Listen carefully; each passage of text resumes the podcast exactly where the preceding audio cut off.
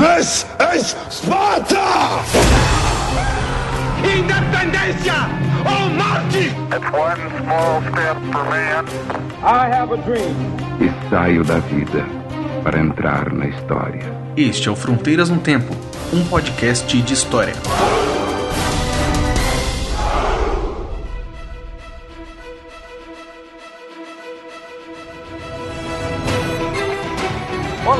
Aqui quem fala é o CA. Oi, aqui quem fala é o Marcelo Beraba. E você está ouvindo Fronteiras no Tempo. Um podcast de história. E aí, Beraba, tudo bem? Tudo bem, senhor César Agenor. E você? Estou ótimo aí, novamente com um episódio, o episódio 18, batendo definitivamente todos os nossos recordes de continuidade sem atrasos, hein? Mais ou menos! pois é, estamos aqui. Agora tá ficando mais tranquilo, a gente tá conseguindo, com a ajuda do Talking Cast, do nosso amigo Adriano, a gente consegue editar tudo rapidinho, tá uma beleza. E falar de história a gente fala com prazer, né, cara? Então, é só alegria. Vamos lá, quanto mais melhor. Com certeza. E nessa alegria toda aí que está nos contagiando, nós vamos falar do que nesse episódio, Beraba? Nós vamos falar de um assunto, como todos os outros, muito interessantes. Nós vamos falar sobre as grandes navegações, César. Nós vamos falar daquele momento que os europeus partiram para um uma grande aventura com consequências trágicas, evidentemente, mas que formaram o mundo que nós temos hoje em dia. Os europeus encontraram os americanos, que depois veriam ser os americanos, ameríndios, né, os nativos, encontraram os orientais e esses personagens evidentemente encontraram os europeus também e começaram a formar esse mundo que nós vivemos hoje em dia. É, e nós não podemos também nos esquecer de africanos mais ao sul do continente que não tinham contato com os europeus, também fizeram parte dessa formação desse mundo atlântico, vamos chamar assim, construído pelas grandes navegações. Eu não me esqueci, eu deixei para você falar, Céu. Ah, com certeza. É, tá certinho. E a gente vai falar muito disso no episódio, só que não seremos só nós dois, né, Beraba? Não, senhor. Também nós temos a presença aí de um grande amigo, parceiro, um ouvinte nosso, que hoje em dia é nosso amigo, o grande William Spengler, está com a gente aqui nesse episódio. Espero que vocês sintam assim, um, um pouco do prazer que nós tivemos de, de conversar, bater esse papo com ele sobre grandes navegações. Muita história, muita informação, de um jeito muito divertido também. Eu me diverti muito com esse, esse papo, a gente deu altas risadas. Acho que vocês vão gostar. E ao mesmo tempo falamos muita coisa. Então tenho certeza que vocês vão aproveitar muito, né, Cia? Com certeza. O William Spengler, que teve a gentileza, junto com o pessoal do SciCast, de me convidar para participar de um episódio. E nós estamos tentando marcar há muito tempo com o Will e dessa vez deu certo. Mas vou deixar o prazer de ouvir esse papo aí. Foi nosso, muito grande para gravar e para vocês ouvirem agora aí depois dos nossos recados, né, Beraba? Vamos lá.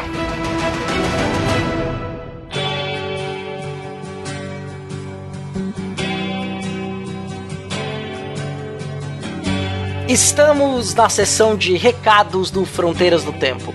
Não precisa adiantar que é rapidinho. Isso, nós vamos só falar para vocês aqui, nossos ouvintes, como entrar em contato com a gente. E é muito fácil, porque existem muitas formas de entrar em contato com a gente, não é, certo? Exatamente. Primeira é pelo site, o fronteirasnotempo.com, onde você pode deixar o seu recado nos posts que a gente gosta muito, responde. Tem formulário de contato também para você mandar uma mensagem para nós diretamente. Qual que é o outro e-mail? E-mail, Beraba, que é um e-mail. o outro e-mail é um e-mail. Fronteiras no tempo, arroba gmail.com. Vocês podem escrever, evidente. Nós também temos o Facebook, que é uma forma de entrar em contato com a gente e não só entrar em contato, como também ficar por dentro dos lançamentos, né, dos episódios. Para encontrar a gente é muito simples, você põe facebook.com/barra Fronteiras do Tempo, curte a nossa página, compartilha com seus amigos. Lá vocês podem comentar, podem, enfim, fazer qualquer tipo de intervenção e interação com a gente ali. Exato, e compartilhe assim que você viu o episódio, porque ajuda a chegar a mais pessoas, isso é importante. Outro meio que você pode entrar em contato também conosco é, é nos seguir no Twitter, no arroba fronte com temudo no tempo. Você pode também seguir o Beraba, que é arroba Marcelo Silva 79, tá certo, Beraba? Exato. Ou pode seguir também, né? Não, ou pode não, e pode seguir também e eu, que é no arroba César Agenor. Né? Você pode nos seguir no Twitter. Isso, né? O Twitter a gente acaba atualizando mais. Eu, particularmente, como a gente disse ali no, no episódio 16, eu gosto mais do Twitter do que do Facebook. Assim, eu acho bem legal para me informar, então sigam a gente ali que vocês vão curtir bastante. Mas no Facebook também. Exato. Faltou algum meio, Beraba? Faltou, né? Faltou, por favor, faltou um muito importante que é o telefone. Que eu não sei telefone de cor, então você vai falar, Cé. é, o nosso WhatsApp, que você pode mandar aí sua mensagem de voz pra gente tocar no episódio, mensagem de texto também, que é simples, ó, o DDD 13 99204 0533. Vou repetir, ó. 13 99204 0533. Muito bem, Cia. Peraba, também tem o nosso padrinho. Isso. Não é mesmo? Exato, o padrinho. Desse jeito mesmo que fala, não é padrinho não, as pessoas vão achar que eu tô falando errado. É padrinho, você entra ali no site e pode nos ajudar. Se você gosta do nosso trabalho, você pode contribuir financeiramente para que a gente possa continuar o trabalho de forma a fazer com que ele cresça cada vez mais. Né? As contribuições são modestas e é evidente que a gente não quer ganhar dinheiro com isso, a gente quer fazer com que nós tenhamos mais possibilidades de trabalho com um aporte financeiro de vocês, que seriam então os nossos patrocinadores. E como é que faz para chegar lá no Padrim? Ó, é muito simples, ó. Sempre tem o um link no post do episódio, tem lá a imagenzinha do Padrim, você pode clicar e vai direcionar para nossa página no Padrim, ou você digita diretamente padrim com m no final.com.br barra fronteiras no tempo. E nós vamos aqui agradecer, mencionar nossos dois padrinhos, Beraba. Já aumentamos 100% Nossa, aí do número um crescimento de 100%, cara. Ótimo. Eu tô muito feliz com esses nossos dois padrinhos. E fala mais sobre eles aí, Cia. É, um é o William Spengler, o nosso primeiro Vingador, primeiro padrinho que inclusive está participando desse episódio. E nós temos o prazer de, também de ter uma madrinha, vamos chamá-la assim, que é a Ayane Marculino, que agora também está aí nos ajudando, contribuindo com o nosso projeto para que ele chegue cada vez a mais pessoas. É isso aí, muito obrigado vocês dois. Maravilha poder contar com o apoio de vocês e para os outros ouvintes que quiserem também participar, a gente já disse, estão todos os canais abertos aí. Exato. E se nós, esse mês nós temos uma novidade, né? Que é um programa no YouTube chamado Historicidade. O que, que vai ser esse programa aí? Exato, Beraba. Estreará no dia 6 de abril, a primeira quinta-feira do mês de abril. O Historicidade é um projeto que eu fiz, nem foi recente, faz um ano e pouco que é um programa de entrevista. É quase um talking show, só que a conversa é sempre sobre história. Eu sempre tenho um convidado que a gente fala de algum tema histórico. História e relações internacionais, por exemplo, a política externa brasileira, história e ditadura militar, história e futebol, história do Brasil, história da África. Então é um programa de um bate-papo de máximo meia hora, 28 minutos mais ou menos, que toda semana vai estar no YouTube, a primeira temporada que tem 14 episódios. Então a partir do dia 6 de abril, confere nossa página no YouTube, que é o youtube.com barra fronteiras no tempo, que é o nosso canal. Aí se inscreve no canal, curte os vídeos, ajuda a divulgar também. Maravilha.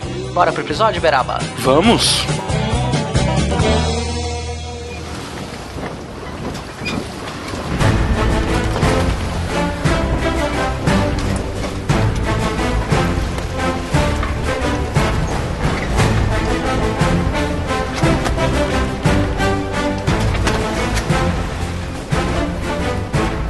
Beraba, estamos aqui nesse episódio sobre as grandes navegações, no 18º episódio do Fronteiras no Tempo, e temos um convidado, não é mesmo, Beraba?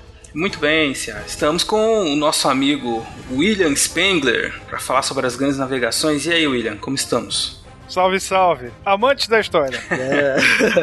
William Spengler, historiador e o nosso patrono também. Vamos ressaltar isso aqui. Opa, Opa verdade. Grande William. Muito obrigado. De novo.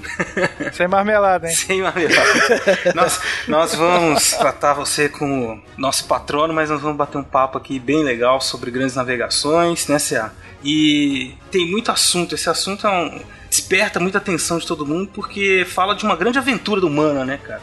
Fala também de uma grande tragédia, que muita gente vê como tragédia, muita gente vê como aventura, mas enfim, como qualquer história humana é carregado disso, né? De, de muitas situações que, dependendo do ponto de vista, podem ser vistas como boas ou ruins. Mas é fato, né? Os europeus se espalharam pelo mundo aí e constituíram esse mundo que a gente vive hoje em dia. E aí nós vamos olhar um pouquinho como é que começou tudo isso daí, né? Exatamente. Antes de nós começarmos, queria que o William conversasse um pouco com o nosso ouvinte, falasse um pouco da sua história, se apresentasse aí para as pessoas saberem quem você é, de onde você vem, para onde você vai. Hoje no Globo Repórter. Então, eu sou de Santa Catarina, já trabalho com a história faz mais de 20 anos, fui instrutor de história militar por 8 anos e professor de história do ensino básico, do ensino médio e da graduação também, desde então. E acima de tudo, sou um amante da história. Eu gosto bastante dessa temática e procuro passar um pouquinho desse gosto e das aventuras que a história nos traz para todo mundo que estuda história comigo, para todo mundo que gosta sobre o tema, de uma forma mais leve, mais bem-humorada. Eu faço parte do Portal Deviante, mais especificamente de um podcast chamado SciCast, que é o podcast de ciência mais divertido da internet brasileira. É, lá a gente tem um time de ciências humanas, onde a gente discute história, economia, política. Talvez algum dos ouvintes já tenham ouvido falar. E eu queria dizer também que é uma grande honra, um grande prazer estar hoje fazendo parte do time aqui do Fronteiras no Tempo, que é o melhor podcast de história do Brasil. Posso falar com total segurança a forma como vocês tratam do assunto, a forma como vocês transmitem as principais ideias, principalmente levando em consideração que você não tem uma, a, que eu digo, a maldita axiologia que hoje em dia impera no estudo da história, principalmente no, na podosfera brasileira. Então, muito obrigado desde já por me convidarem. Eu espero que o nosso papo seja bastante agradável. Ah, que bom, cara. Muito obrigado pelos seus elogios. Essa coisa do achismo, eu e você acho que a gente tem um, uma formação muito, muito contra isso. Acho que, bom, qualquer um que tem uma boa formação em história, vai ser, é a primeira coisa que você aprende é que você não acha nada, né? Tem que achar. Exatamente. Quando muito você procura. Sim, você tem que procurar, você tem que procurar. tá procurando sempre, mas achar, eu acho que pode ser. Não dá. Não tem dá que ter mesmo. alguma certeza, não que você vai encontrar a verdade, mas que você tá procurando Ah, com sim, base sim. em informações, pesquisa séria, autores sérios, né? E a história tem tido muita, muitas aventuras, muitos aventureiros. Eu acho que é importante todo mundo falar de história. Para além de uma minoridade intelectual, né? Aquela Isso. situação de alguém pensando por você e você não não checar as fontes, ou procure você mesmo se interar sobre o assunto, não só pela internet, mas você tem N ferramentas para buscar sobre isso. Exato. Então, não aceite aquela verdade como absoluta ou tudo aquilo que te apresenta como se fosse algo inquestionável, não é por aí. Eu acho que o principal trabalho do historiador é mais ou menos esse. E o principal trabalho do professor, no nosso caso, é, utilizando, claro, a história, é fazer com que os outros basicamente pensem. Isso. Hoje em dia, uma, uma atitude ou uma ação tão subjugada ou tão esquecida, principalmente nos dias de hoje no nosso país. Nossa, é, nem me fale. Pensar tá virando uma ofensa, assim. Ah, pensou demais. Não pode. Pensar dói. Pensar dói. Pensar dói. Pensar Dói, dói muito. Mas vamos falar de coisa boa? Vamos falar da, Bora. da nova TechPix? Não. 0800 777 7000. Mas você tem que ligar agora.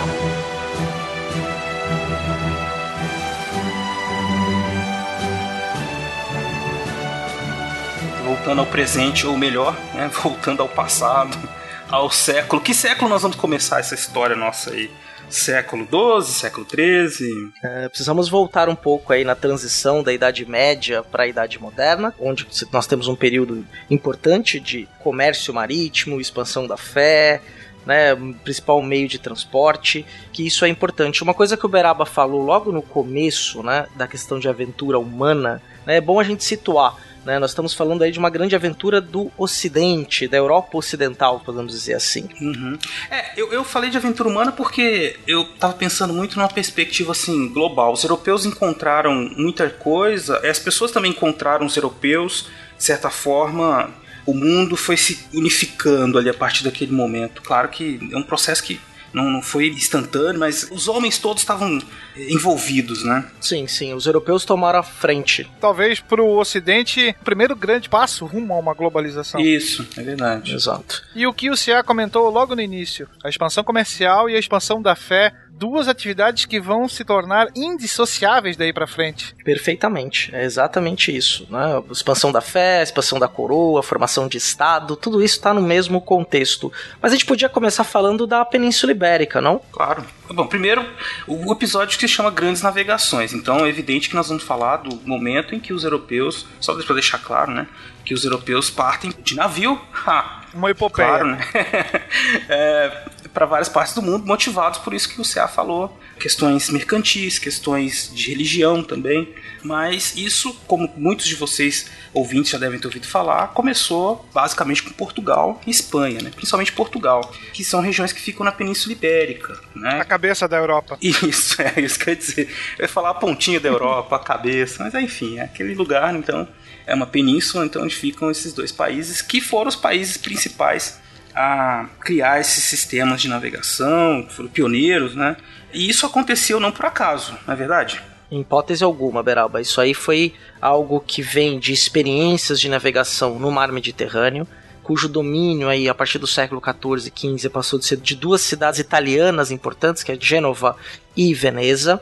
Vem também de aprendizados que os navegadores da Península Ibérica tiveram com os navegadores do Mar do Norte, especialmente com as técnicas viking de construção de barco, né, de navios de baixo calado, e somado às grandes técnicas de navegação aprendido com os mouros, sobretudo a navegação pelas estrelas. Eles estavam então nesse momento um processo de expansão territorial, expulsando né, os árabes da península. E isso fortalecia, de certa forma, as monarquias, os reis, ia constituindo uma hierarquia social mais forte, um papel social para os grupos também bastante importante. À medida que iam sendo conquistadas as cidades, havia uma distribuição de espólio de guerra, né? E essas pessoas iam conquistando honrarias, iam conquistando status social à medida em que elas iam avançando, né? Isso criava vou chamar assim de um espírito de aventura, de conquista, de expansão, né, que estava presente na sociedade tanto portuguesa como espanhola também.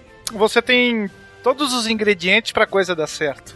Né? A própria geografia da península, querendo ou não, ajuda. Você tem contato com o mar Mediterrâneo, você tem contato com o mar do Norte, Uhum. é, com técnicas de navegação. Você tem a pesca sendo desenvolvida, que querendo ou não vai te dar um impulso, né? E aí você tem os combates é, em relação à reconquista, o aprendizado, nem que seja pela força, com os chamados mouros, a própria pilhagem dos mouros, aí já sob a expansão da fé católica no mar Mediterrâneo, no norte da África. Tem os ventos também, né? Os ventos Sim. que favoreciam a navegação ao sudoeste, sudeste, oeste, né? Que faziam com que então os navios portugueses e espanhóis pudessem atingir com mais facilidade as regiões mais a oeste do Atlântico, coisa que evidentemente não seria fácil, né? Para quem vivia em outras regiões da Europa. Então tudo isso estava pronto ali na Europa. É claro que nenhum desses fatores é determinante, né? Mesmo que tivesse tudo isso, podia não ter acontecido nada, mas isso aí é outra história. Nada.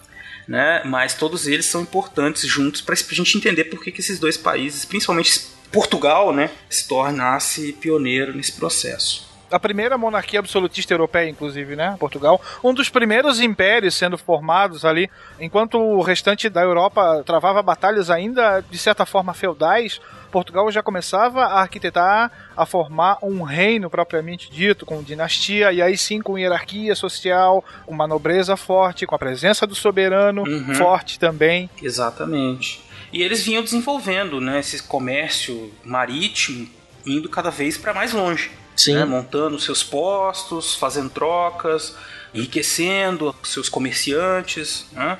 E a própria experiência de navegar pelo Mediterrâneo não era. O mar Mediterrâneo não é um mar pequeno.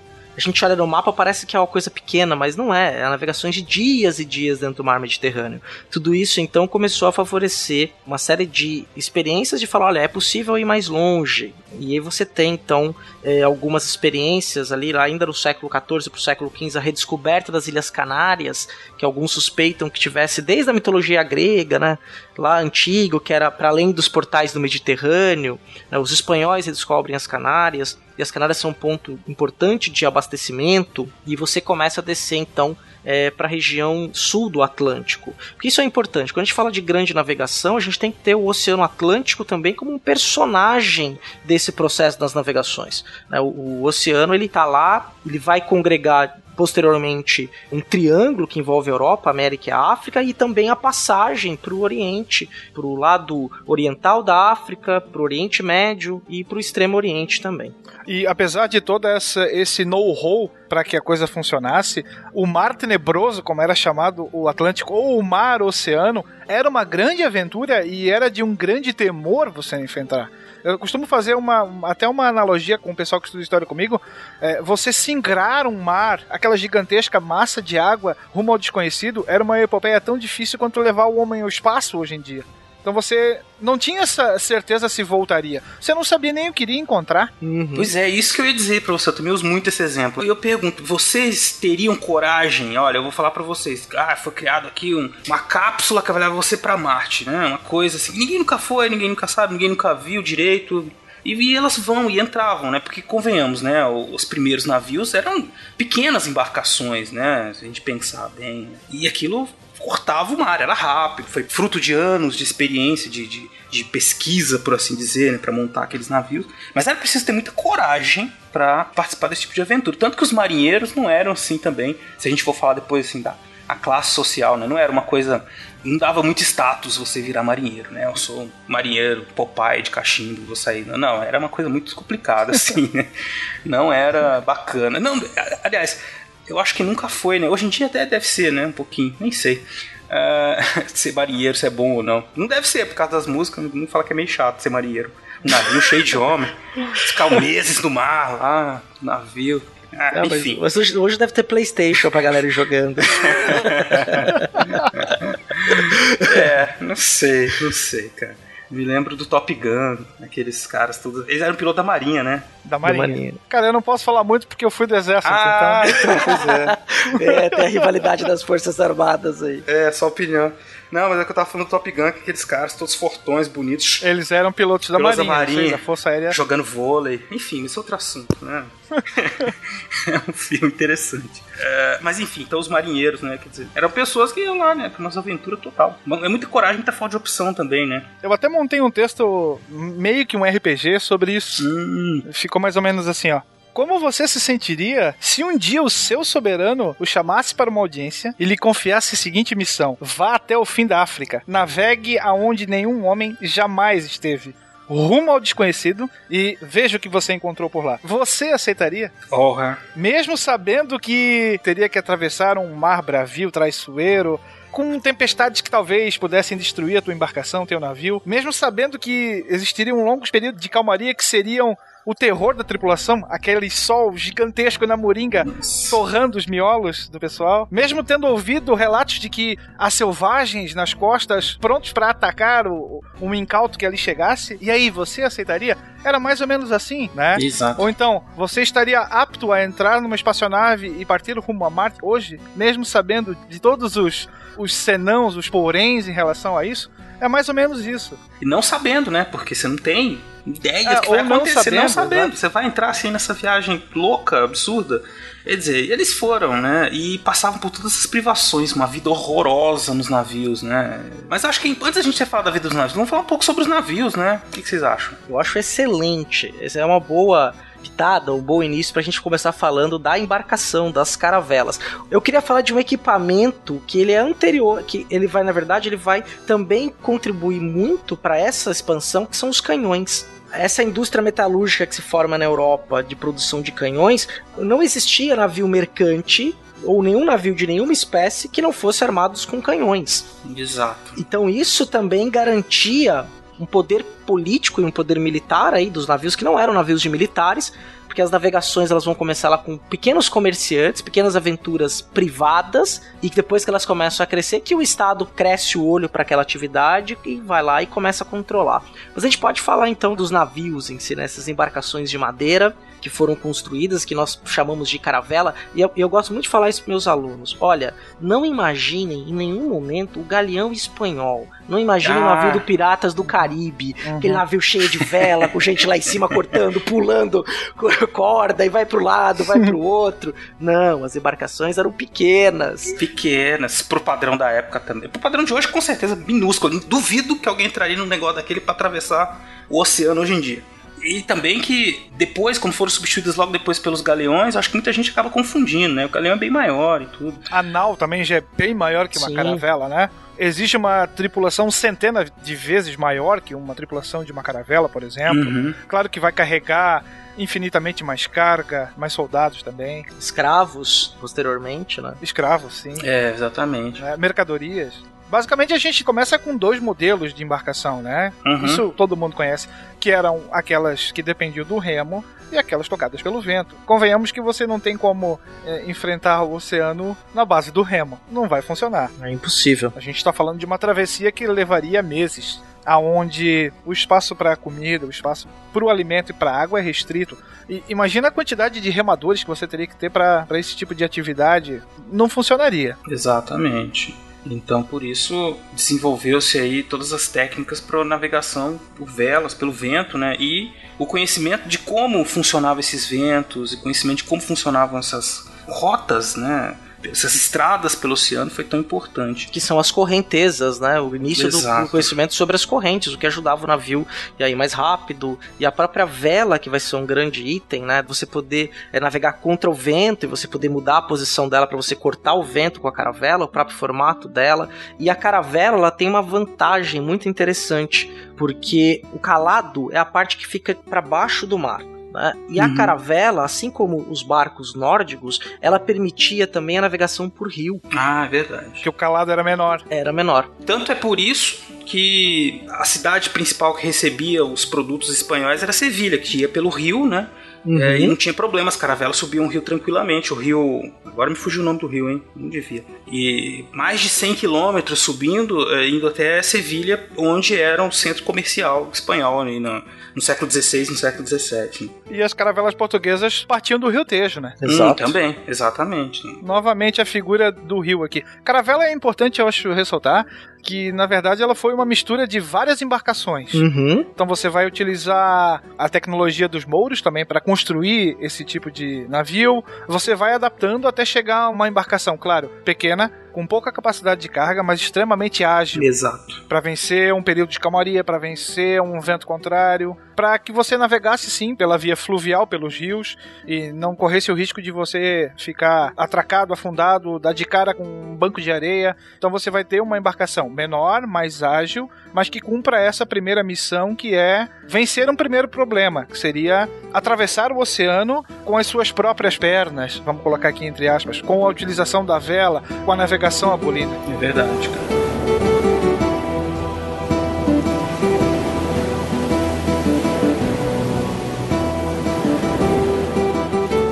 Muito bem, então esses navios eram os que estavam à disposição dos europeus, dos espanhóis, portugueses no século XV, né? Eles começam XVI, que eles começam então a navegar ali pelas regiões atlânticas próximas, costa da África, o que mais? Os portugueses, né, que foram indo mais para as. Atlânticas, Canárias, Açores, Madeira, Ilha da Madeira. Ilha da Madeira. Ah, Exato. Já ainda no começo do século XV, né? Alguns historiadores sustentam que a caravela poderia ter aparecido no século XIII, mas aí nós temos todo aquele segredo de Estado para que aquele modelo não vazasse, mas a, a popularização dela aí sim a partir do século XV sim em diante, né? Uhum. Com as grandes conquistas. Aí a gente fala da Ilha da Madeira, São Tomé e Príncipe, depois mais ao sul, e aí chegando no litoral africano. Exato. E onde eles começam, de novo, Portugal e Espanha, eles fazem seus principais testes, onde eles aprendem a criar, né, criam seus sistemas de colonização, de exploração mercantil desses territórios novos também. É, e aqui a, a indústria naval, Ah, né? também. A, a prática da indústria naval. É claro, você tem um navio ali pronto, bonitinho, mas nós temos todo um background necessário para que ele não afunde, para que ele novamente singre os mares. Sim. Então, a indústria naval também vem se, é, vamos usar um termo meio esdrúxulo, evoluindo nesse, nesse período, né? O Que madeira utilizar, como fazer. Precisa impermeabilizar, ela Exato. não pode absorver a água, a madeira é porosa. Então você tem toda uma técnica de um invernizamento dessa madeira por dentro e por fora, para ela não acumular ali tanto os, os fungos, as algas, né, também vão acumulando. Eu lembro muito de um. Esse livro me marcou muito, eu li, eu tinha em torno de 15 anos. É, os 100 Dias sobre o Céu e o Mar, do Amir Klink, que ele fez a Hum. navegação a remo da África até Salvador. ele tinha uma tinta especial, né, que ele colocava para não juntar alga, porque se juntasse alga ia juntar muito peixe, podia juntar tubarão em torno. Então tem umas histórias maravilhosas que ele conta, das baleias nadando em volta, até de encontros Cara. com tubarões grandes que ele teve. Eu, eu. Não, isso não entra na minha cabeça. Sou um cara muito do interior mesmo. Não consigo. Tenho medo do mar, cara. Irracional. E aí você tem todo um imaginário europeu que também vai por esse caminho, né? Se você pegar mapas da época, você tem criaturas marinhas fantásticas desenhadas. Uma serpente marinha, um dragão. Ia chegar no fim do mundo. Claro, você ainda não tem o entendimento das correntes marítimas, aquele ponto onde o oceano é mais revolto, que faz com que, afinal de contas, você navegava próximo à costa. Você pega uma corrente que te leva em direção a um recife, a um rochedo, e aí você imagina dar de cara com uma grande baleia no oceano, onde você vê talvez a cauda, uma nadadeira, uma criatura gigantesca que salta e, e se você tiver o azar de saltar no lado do seu barco, você vai a pique. E aí você tem um espalhar dessa ideia boca a boca. Então, o imaginário era uma, um imaginário sim temeroso. Você enfrentar o mar era uma questão extremamente difícil. E por outro lado, você tinha no imaginário europeu algumas ideias que existiam na África, para baixo do Marrocos, reinos fantásticos, como o reino de Preste João, né, que ia ser ali a aliança, um reino cristão para ajudar na derrotada dos mouros, na derrota dos O mouros. famoso reino de Preste João. Isso já é um mito medieval, mas que também contribuiu nesse imaginário das navegações, especialmente entre os portugueses. É Verdade. E esse lance dos canhões também acabou desenvolvendo, especialmente na Espanha, uma indústria para criar, para que, à medida em que o comércio aumentava a importância da exploração comercial das terras que eles iam descobrindo, né, aumentava também a preocupação de não depender de outros países para comprar o metal, comprar o canhão pronto, né, que eles compravam, e começasse então a incentivar o desenvolvimento desse tipo de produção de armas e produção especialmente de canhões, né, para serem colocados. E aí também para proteger as embarcações, principalmente contra piratas. É isso já no meados do século XVI. Né? Sim, exato. Aqui a gente tem um ditado que se encaixa como uma luva nessa situação. A necessidade é a mãe de todas as invenções. É verdade. E aí você necessita de um armamento para guarnecer o teu pequeno navio, que seja, e você não quer depender do metal que o inglês vai te vender. O que, que você vai fazer? Vai elaborar um novo método de exploração, vai construir o seu. Claro que isso vai demorar muito tempo, a gente tem tentativa e erro, mas que no final das contas vai acabar dando certo para a função a qual previamente dirigia.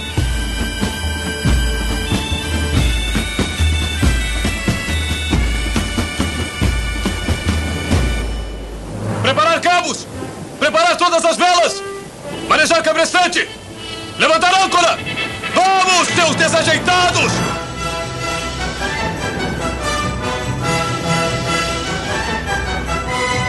Quando a gente fala também das navegações para o Atlântico, a gente tem em meados do século XV, 1454 para ser mais exato, a tomada de Constantinopla pelos otomanos. E isso vai gerar um impacto ali, uma disputa com os principais lideranças do mar Mediterrâneo, que eram os venezianos e os genoveses, né? a República Oligárquica de Veneza, com seu Dodge né, que era eleito ali entre os pares das famílias venezianas tradicionais. Era o maior império ali comercial do Mediterrâneo era Veneza, com Gênova disputando. Os navegadores genoveses também vão trabalhar muito para os portugueses e espanhóis. né? Lembrando que Cristóvão Colombo, Américo Vespúcio eram genoveses. Só que com a tomada de Constantinopla, fim do Império Romano do Oriente pelos otomanos, o que a gente vai ter também é uma dificuldade de começar a acessar cruzando o mar Mediterrâneo, esse novo produto que passava a ganhar a Europa, que eram as especiarias. né? Então isso também vai ser um impulsionamento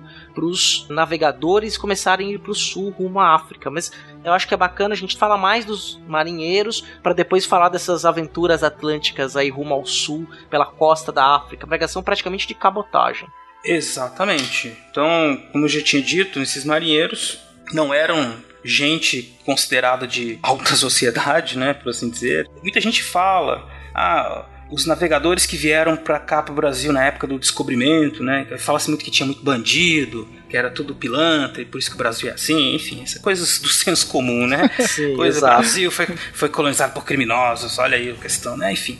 Mas o fato é que existiam sim pequenos criminosos e eram classes mais pobres, né? Mas isso não quer dizer, evidentemente, isso não dá respaldo nenhum para essa ideia do senso comum, isso é bobagem.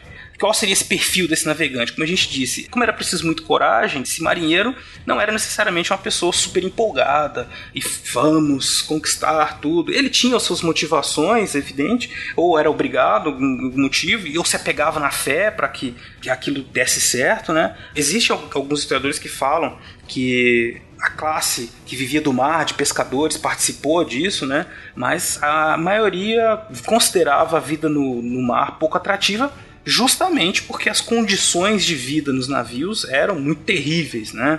Dizia-se que alguns navios que atrasavam, que pegavam uma calmaria maior, ou cerrava o caminho e atrasava muito a viagem, quando chegavam no porto pareciam necrotérios, né? de tanta mortandade que existia. Aliás, até isso entrava nos cálculos de quem ia montar a tripulação, né? Porque você tinha que calcular, achar um número que fosse nem muito para não carregar muita comida e nem pouco, porque com certeza ia morrer muita gente na viagem, né? E os próprios familiares recebiam, de todos os tripulantes, recebiam 50% do prêmio prometido para aquilo antes do embarque. Então, apesar de eu ter família e não saber se iria voltar, eu pelo menos daria um- uma pequena base de sobrevivência para aqueles que ficavam. Então, os meus familiares recebiam 50% na partida e eu receberia os meus 50% restantes quando do retorno, por assim dizer. E era difícil você recrutar tripulantes para essa nova atividade, porque afinal de contas era nova, você não tinha uma perspectiva muito alta. Daí sim você utilizar os chamados marginais, aqueles que estão à margem da sociedade muitas vezes,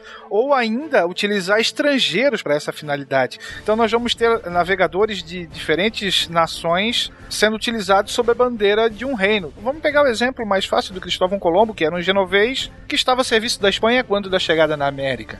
Então você vai se utilizar desses meios para tentar fazer com que o teu navio sim fique recheado. Exato. Até porque a carreira vai demorar um pouquinho. Nós vamos ter várias funções em um navio. Nós vamos ter o piloto, nós vamos ter o capitão, nós vamos ter o imediato, que são funções que só depois é que vão começar a ser ocupadas por alguém que talvez conhecesse é, a técnica de navegação um pouco melhor, que soubesse ler, fazer uma leitura dos astros, das estrelas, para uma navegação noturna, algo assim. Então, no início, foi mais ou menos como um- uma grande pesca em alto mar. É verdade. E essas pessoas ficavam, né, com essa perspectiva do que, que vai acontecer, quantos meses vai ficar. Pega a viagem do Colombo, por exemplo. Ele deu uma previsão, defendeu que ia chegar nas Índias em poucos dias e não deu certo, né? Quer dizer, acabou demorando muito mais, então ele enfrentou uma série de problemas com a sua tripulação. E mesmo depois né, de ter atingido o Mar do Caribe, né, ter chegado na América, né, que, ele não, enfim, eles não sabiam que estava na América, ele achou que estava nas Índias, né, estava no Oriente. É, mesmo assim, ainda houve muita resistência. Era uma viagem muito difícil, né, mas que durante o século XVI ela vai se tornando mais é, não vou dizer comum, né? A dificuldade vai sendo vista, ok, é muito difícil chegar lá. Demorava-se 100 dias, vai, de repente, para chegar no México. Tudo isso vai, durante o século XVI, marcando as viagens, mas sim, com viagens sempre difíceis, né? E é interessante a gente notar, assim, que às vezes né, as viagens, eles vão se expandindo, indo para África, para América, para Ásia. A viagem de ida é uma coisa, de volta é outra, né? Pega, por exemplo, a viagem saindo aí do México, né? De Veracruz para Espanha, da Espanha para Veracruz demorava 75 dias, para voltar demorava 30 dias a mais, né? Tinha que seguir outro caminho e tinha outros ventos, outras técnicas, enfim. Sim. Acabava sendo mais difícil também. E essas pessoas que viviam ali nos navios, né, por toda essa quantidade muito grande de dias, experimentavam uma série de doenças, né, que eles não conheciam, ou que não sabiam bem como lidar, né? Por exemplo, a falta de vitaminas, porque eles tinham uma alimentação muito pobre, né? Uhum. O escorbuto, né, que você tá falando, né, Beraba? É, eu tô falando do escorbuto, falta de vitamina C. Que caem os dentes, a pele vai ficando arroxeada, é um negócio assim Exato. que não é bonito de se ver. Pois é, porque eles comiam bolachas, comiam carne salgada, água morna, e tinha toda aquela falta que hoje em dia a gente chamaria de falta de higiene ali naquele ambiente todo. E era óbvio, eles pegavam uma série de doenças, né? Os ratos, insetos que infestavam também os navios. Enfim, A própria água contaminada que vai fazer com que as pessoas venham a morrer de desinteria. Sim. Então você se esvaía em líquido e não tinha o que fazer. Não.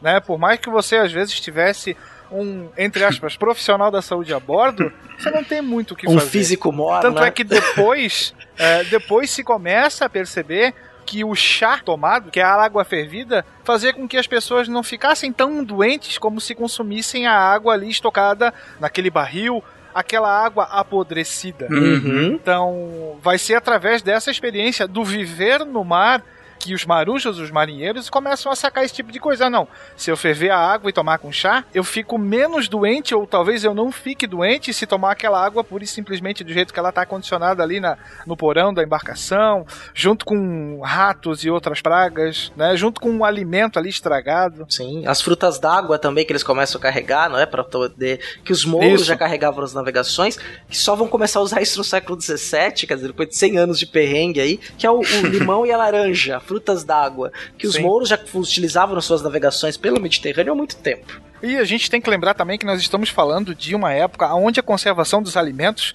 da forma como nós conhecemos hoje, era praticamente inexistente. Você não tem refrigerador, você não tem nada disso. Você vai utilizar outros subterfúgios para fazer com que talvez aquele teu alimento dure um pouco mais. Não muito mais, um pouco mais. Ele sempre vai estar meio podre, né? Inclusive Claro. por isso que a pimenta era tão importante, né? Claro, ela mascara o gosto do alimento estragado. Exatamente. Muito sal na comida, né? Muito sal na comida, que você colocava esse sal pra você poder secar a carne, ela durar mais, fazia o charque, né? Isso aí. Por isso que depois esses conservantes vão valer tanto no mercado europeu também. Uhum. né? Coisa que já era conhecida há muito tempo atrás pelos árabes, pelos asiáticos, que vai começar a chegar na Europa, principalmente a partir ali do período das cruzadas, aonde você tem quando do retorno dos europeus para os seus reinos, você começa a ter a, a apresentação e a difusão desses conservantes, de plantas medicinais, que vão chamar tanto atenção e que vão se tornar um, um artigo extremamente lucrativo. As chamadas especiarias.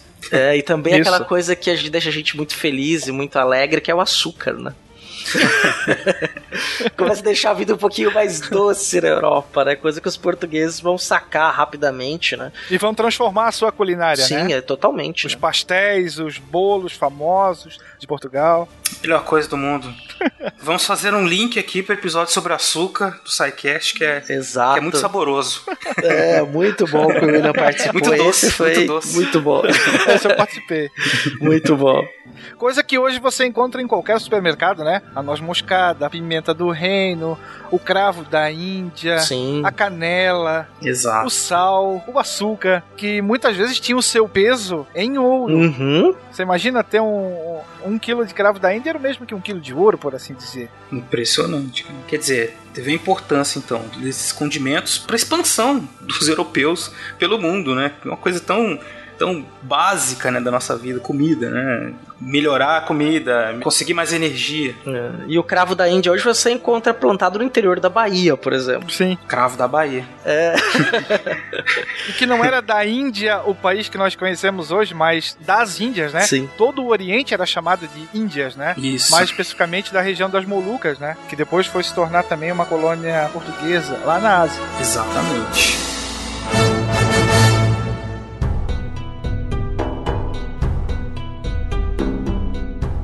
Então, meus amigos, a gente está falando aí da navegação, do dia a dia desses marinheiros, né? Que não é nada fácil. E a gente falou que eles comiam mal, viviam uma vida terrível, né?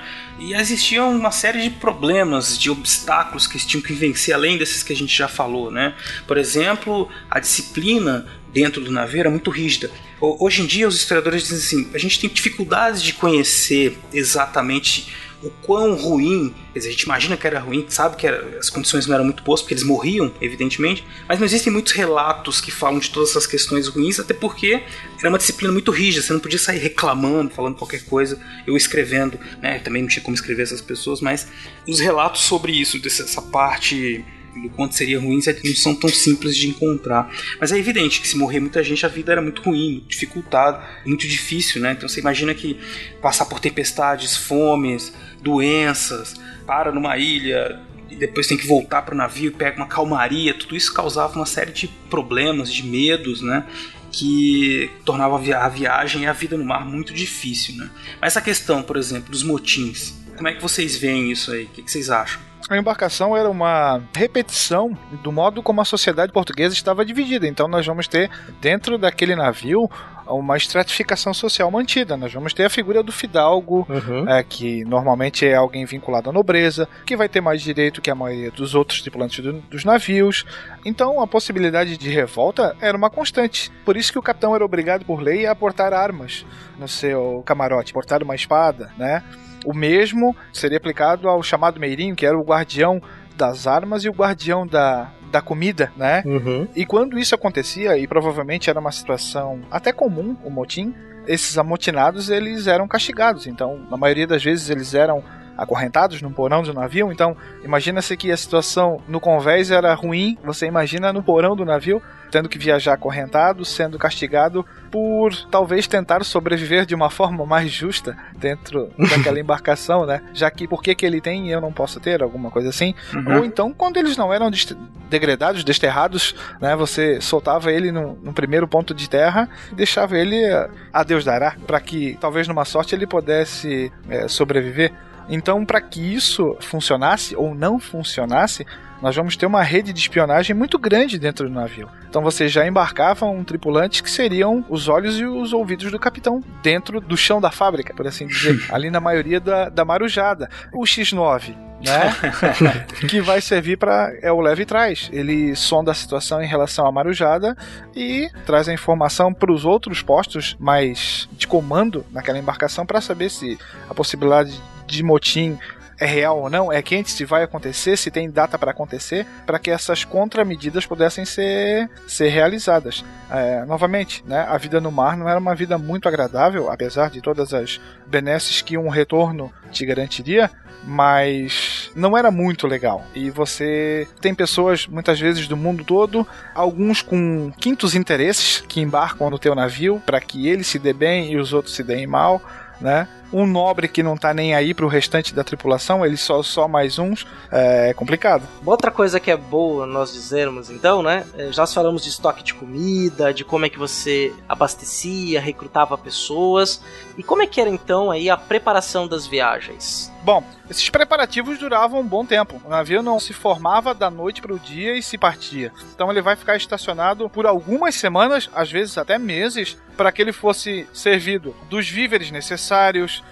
para que a sua tripulação fosse constituída. E em meio a isso tudo, já que a gente está falando ainda de uma época em que o retorno talvez não ocorresse, nós vamos ter uma série de festividades. Existe todo um cerimonial para a partida de uma caravela ou de uma nau para fazer a tal da carreira, que seria a viagem, o caminho já conhecido de ida e volta. Né? Então, você vai ter uma caravela que vai ficar mais ou menos estacionada cinco dias no Rio Tejo e era abastecida muitas vezes pelo Tesouro Nacional, os víveres necessários, os mantimentos, a água e tudo mais, né?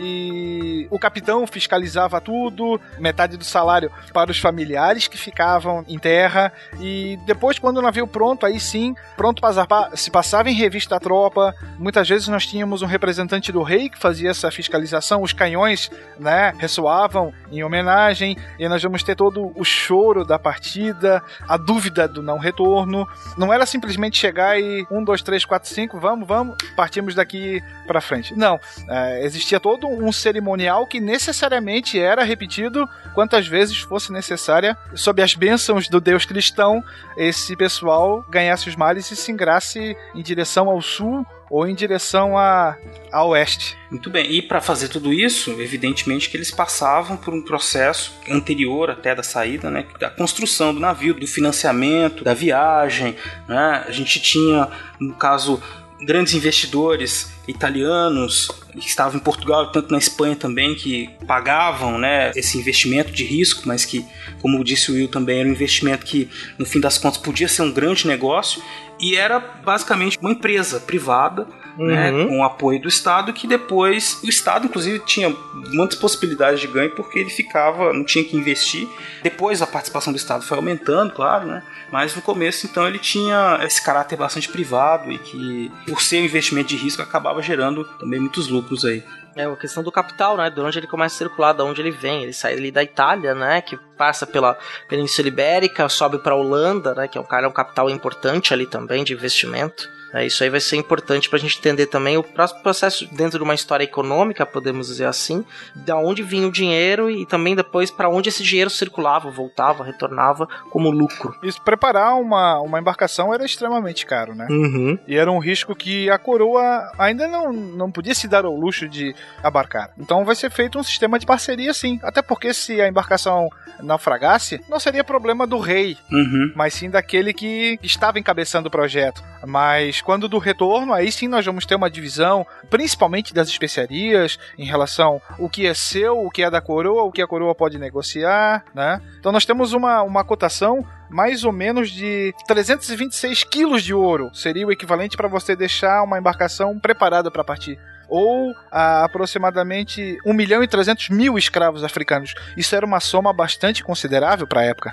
Né? E aí, caso a embarcação afundasse, a coroa. Claro, ela aplicaria uma pequena parte do capital necessário, mas era um risco que poderia assumir, ah, se afundar um lá. E querendo ou não, isso era um risco que poderia acontecer. Nós vamos ter carreiras que vão durar muito tempo, como a carreira das Índias Orientais, onde o naufrágio meio que já estava previsto. Então era fato que das cinco naus, a gente está falando de uma nau que é um navio muito maior, que exige uma tripulação muito maior do que uma caravela, que algumas daquelas não voltariam e que você teria perdas humanas, o que para a coroa não representava nada, mas sim uma pequena parte do capital empregado. Então era um risco que valeria a pena, mesmo assim, mesmo entrando num sistema de parceria, porque quem receberia, quem assumiria o maior prejuízo eram as, entre aspas, empresas responsáveis por fazer esse transporte e esse comércio. É, ressaltando que 326 quilos de ouro ainda é um grande investimento. né? Eu acho que é Sim, se você pegar o quilo do a grama do ouro quanto tá, é bastante dinheiro. Uma grande fortuna, né? Pra ganhar 24 mil vezes isso, né? Quer dizer, era um capital aí considerável. né? Os bancos entravam muito nisso, né? Então era como que é, esse capital vem entrar e depois cada vez mais, como vocês muito bem ressaltaram, o Estado né, passa aí a ser um participante cada vez maior desse negócio. Aí seria talvez um assunto até para outro cast, né? Com o ouro vindo da América Espanhola e sobretudo a, prata, prata. de Potosí. É, isso aí vai ser um vai mudar muita coisa no cenário econômico. A prata é o melhor negócio, né? Porque ocupa pouco espaço, você coloca ali e tem um alto valor. A Espanha Sim. deu muita sorte né, nesse, nesse começo aí, nessa, nesse processo. Né, E tem uma coisa que é interessante, mas é, é só, só para parênteses, só para aguçar a curiosidade do nosso ouvinte. Quando você tem a- uma grande quantidade de ouro e prata entrando na Espanha, a crise inflacionária vai ser tão grande na Espanha que vai afetar até o Império Otomano. O Império Otomano entra em crise econômica por causa da Espanha, tal qual era essa circulação de capitais aí que já acontecia na Europa nesse período. Mas como eu já disse, é só para aguçar a curiosidade do ouvinte, porque esse seria o assunto para um outro cast. Fala dos processos de colonização, né, de uma expansão maior. A gente acabou nem falando tanto dessa chegada do europeu também no Oriente, que eu acho que também seria um assunto aí pra gente ter mais uma hora e meia, duas horas de conversa. Os portugueses vão ser os primeiros dos povos europeus a chegar no Japão, por exemplo, né? Sim. Ainda no século XVI. É, colonizar Goa, que é. né, inclusive hoje ainda existem uma população pequena na Índia, é, em Goa, que fala português, da onde vinha muitas. é, Produtos feitos de seda, também especiarias. O Cabral, quando passa por aqui, a missão dele era tomar Goa e ele toma com as suas embarcações, bombardeia a cidade e acaba impondo ali um poder da força sobre a cidade de Goa e aí vira uma feitoria, um domínio português.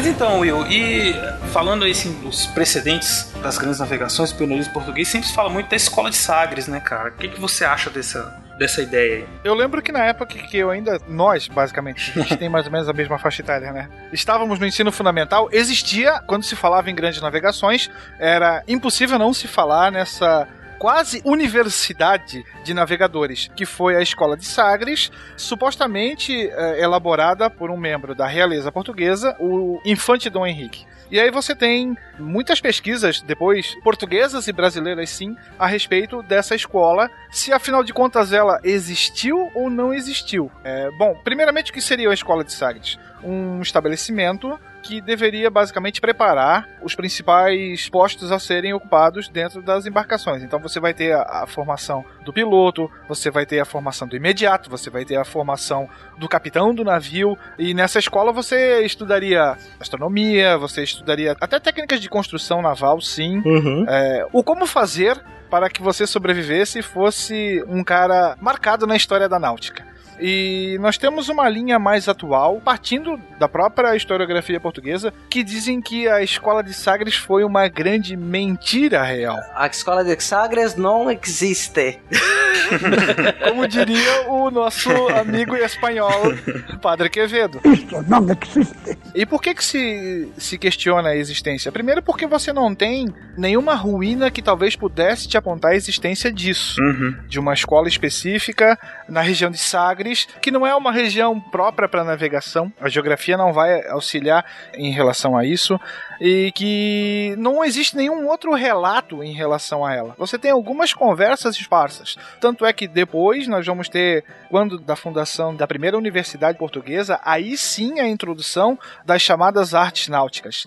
E como essa universidade, se não me engano, a Universidade de Lisboa até, Uhum. como você tem essa universidade sendo criada depois, e nessa universidade você tem o estudo do que seria das artes náuticas, não existe nenhuma menção anterior a essa toda poderosa escola de Sagres, na qual os grandes pilotos e, e comandantes de nau e de caravelas portuguesas pudessem ter se formado. Inclusive, será até mesmo o infante Dom Henrique que vai bancar a, a Universidade de Lisboa e vai solicitar que a- as artes náuticas sejam uma disciplina ou sejam um curso a ser desenvolvido nesse estabelecimento. Então, como é que o cara que criou a escola de Sagres, supostamente, cria um outro estabelecimento para fazer a mesma coisa? Uhum. E aí alguns historiadores portugueses dizem isso é um indício de que um centro naval na cidade de Sagres talvez nunca possa ter existido. E tem uma história legal também, já aí no final do século XVIII para XIX, onde se fala que a escola de Sagres foi um grande caô, na qual você tem a,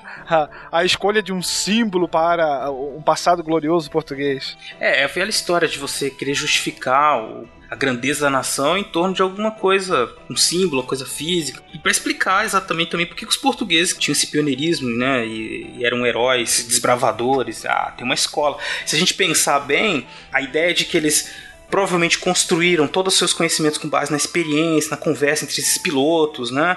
É bem mais plausível, né? Quer dizer, do que uma escola, uma coisa tão premeditada assim, né? E assim, né? Isso não é intriga da oposição. Uhum. É, nós temos alguns historiadores portugueses que dizem que a escola de Sagres não existiu. Sim. Exato. Principalmente a partir dos anos 90 para cá. Tem um historiador português dedicado à, à história naval chamado Luiz de Albuquerque que ele vai dizer, ó, a escola de Sagres não existiu. Foi um mito criado por o, o romantismo do século XIX, Sim. né? Exato. E foi um, por parte de um jornalista chamado Oliveira Martins. Então ele cria um mito enfatizando os grandes governantes portugueses e cria sim uma propaganda de um passado heróico, né? Mascarando talvez um- uma atividade que não fosse tão heróica assim. Coisas do nacionalismo do século XIX, né? É, e do romantismo, né? Tem uma outra coisa interessante também, né, que eu acabei lembrando disso, né? As duas figuras históricas importantes na história da América, ou no caso uma da história brasileira da história da América, é o Cristóvão Colombo e o Pedro Álvares Cabral, né? A figura do Cabral só foi ser ressuscitada como uma figura de herói no século XX. Ninguém, se você chegasse no século XVII e perguntasse quem foi Pedro Álvares Cabral, ninguém ia te responder. Foi quem descobriu o Brasil. Sequer sabia quem era Cabral. Escuta, mas no século XVII sequer existia Brasil, né, cara? Sim, sim, né? Sim, é só uma, foi só uma alegoria e uma anedota, né? Porque era América Aham. Portuguesa, não existia nem Brasil de Exato. fato, né? Mas só passou a ser colocado no século XX. E o mesmo se aplica ao Colombo, né? É. Ele só passa a ser o descobridor da América no final do século XIX, quando os imigrantes italianos queriam algo grandioso na América em relação. Nos Estados Unidos, né? O Columbus É, Day. Exatamente. Columbus Day. É isso aí. É, mas o filho do Colombo, o Fernando Colombo, tentou por um tempo lá, e depois da morte dele, escreveu umas obras dizendo que o pai dele sabia, que descobriu a América e que ele tinha conhecimentos de um navegador que ele chamava o navegador desconhecido que sabia das rotas. O holandês voador. Provavelmente o holandês voador. Olha só, você percebe quando o cara tem filho pequeno quando ele cita o Bob Esponja. Não.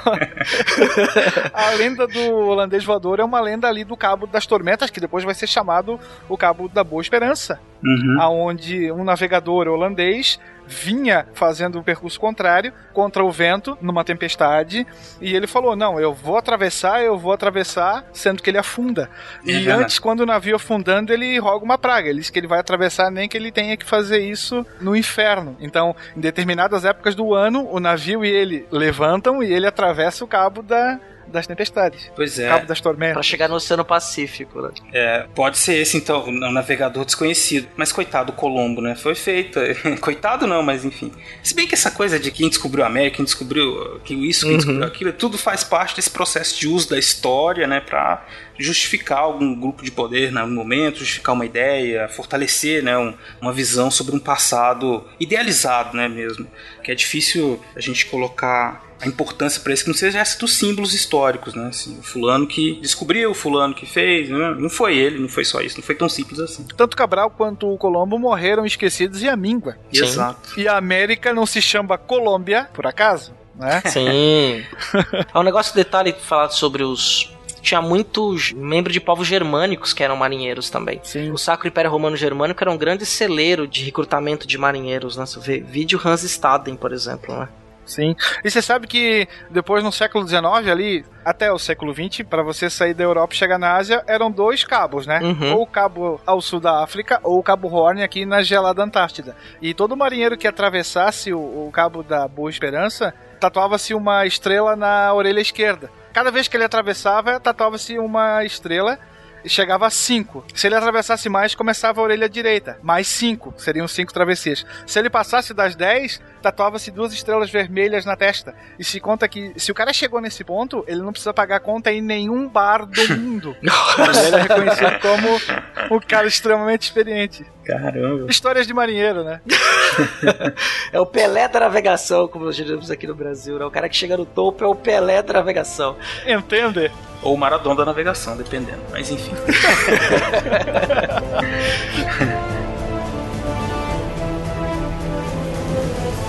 Vamos lá, Sr. Pitt. Mostre-lhes como baixar a bandeira. Sim, senhor. Scott, ensine a etiqueta para ele. Sim, senhor. Está pronto, bem? Mire no mastro e derrube a bandeira deles. Sim, senhor.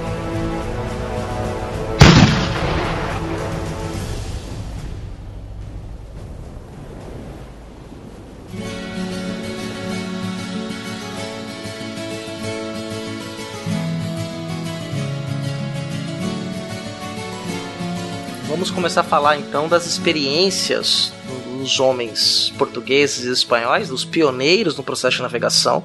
É, nós estávamos conversando em off aqui com o Will antes, né? A gente tem muita associação disso com os ingleses, né? Com a rainha, grande rainha navegadora, né? Como se os ingleses, de fato os ingleses, a partir do século XVII, especialmente ali depois das suas revoluções internas, como a Revolução Puritana, né? Vão de fato tomar a frente do comércio marítimo no mundo, mas se a gente está falando aí do século XV, XVI, quem são os líderes, os pioneiros desse comércio? São os portugueses e os espanhóis.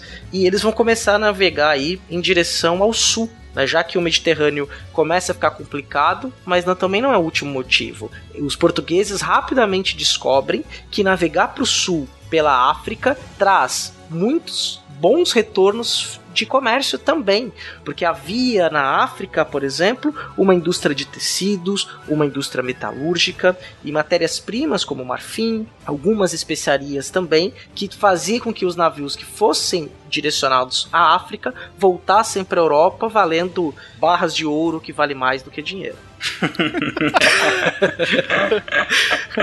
Ah, Era um risco, mas não era. Era um risco que valia a pena. Sim, exatamente. Então, valia, por mais difícil que fosse, valia a pena você construir uma embarcação, recrutar os seus tripulantes, porque o retorno valeria muito a pena. É, esse, cálculo assim, do que, que valeria a pena, o que, que não valeria. Quer dizer, com a experiência eles foram vendo, por exemplo. Vamos pensar de novo na América, né? Você tem que fazer um cálculo entre a quantidade de produto que cabe no navio, a perecibilidade daquele produto, o preço que ele tem, né? E se, quer dizer, se vale a pena. Quer dizer, vale a pena, por exemplo, levar azeite da Europa para vender na América, pro Peru, né? Sabendo que ia demorar muitos dias para chegar, que ele ia estar estragado. Não, não vale a pena. Eu consigo levar para outras regiões, para o México, para algumas ilhas, né? E a mesma coisa vale para levar de volta para lá, para a Europa. Né? Então, esse cálculo eles foram aprendendo com o tempo, evidente, como fazer para aumentar os lucros, para fazer. E isso acabava também determinando o que ia ser produzido nas novas terras, o que ia ser explorado também, né? O que, que eles iam comprar, vender.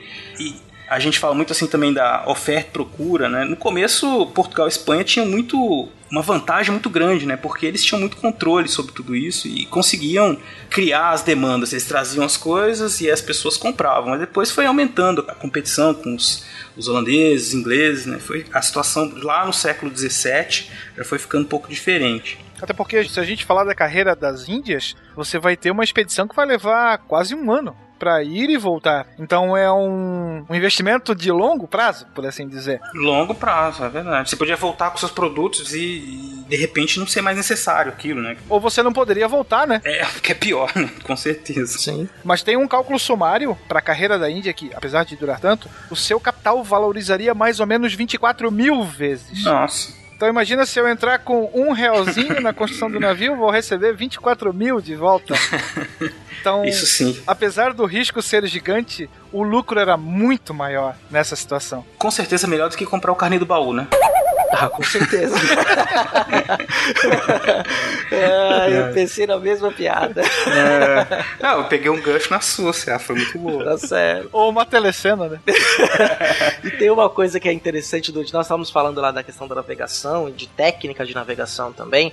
Quando a gente começa a pensar na costa da África, a costa da África tem um problema. Eu aprendi isso com a Mir Klink lá no céu, 100 dias sobre o céu e o mar. Né? O Oceano Atlântico ele tende a te jogar sempre em direção à costa africana. Né? Então Exato. a navegação por cabotagem também era complicado. Só que né, você tem dois lances. Né? Chegam lá os europeus com seus barcos, aí você tem descrições de africanos, colhidas por alguns missionários em relatos de viagem, recebendo o europeu. Né? Mas também os africanos entraram nisso, como também é, já vendendo escravos desde o século XV, que os portugueses usavam nas suas ilhas do Atlântico, nas grandes plantações de açúcar. Era o grande laboratório, né? Português. Exatamente. Laboratório para o trabalho, laboratório para uma espécie vegetal, para ver se a cana-de-açúcar chega no Brasil passando pela Ilha da Madeira. Uhum. Senão não teria chegado, que era o grande coisa se. Vamos ver se vai dar certo ou não. E por isso depois a gente já encontra uma ponte da introdução do, do trabalho escravo africano no Brasil. Não, não foi algo inédito, Portugal já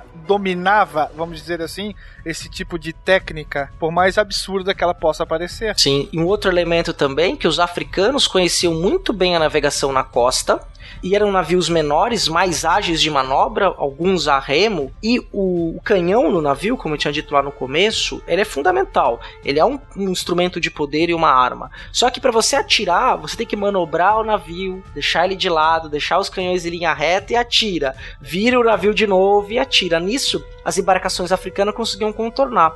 E o que acabou sendo feito no final das contas? Acordos né, na qual também alguns grupos africanos também entraram no negócio. Não com esse lucro absurdo que os portugueses tinham, sim, mas também participavam disso.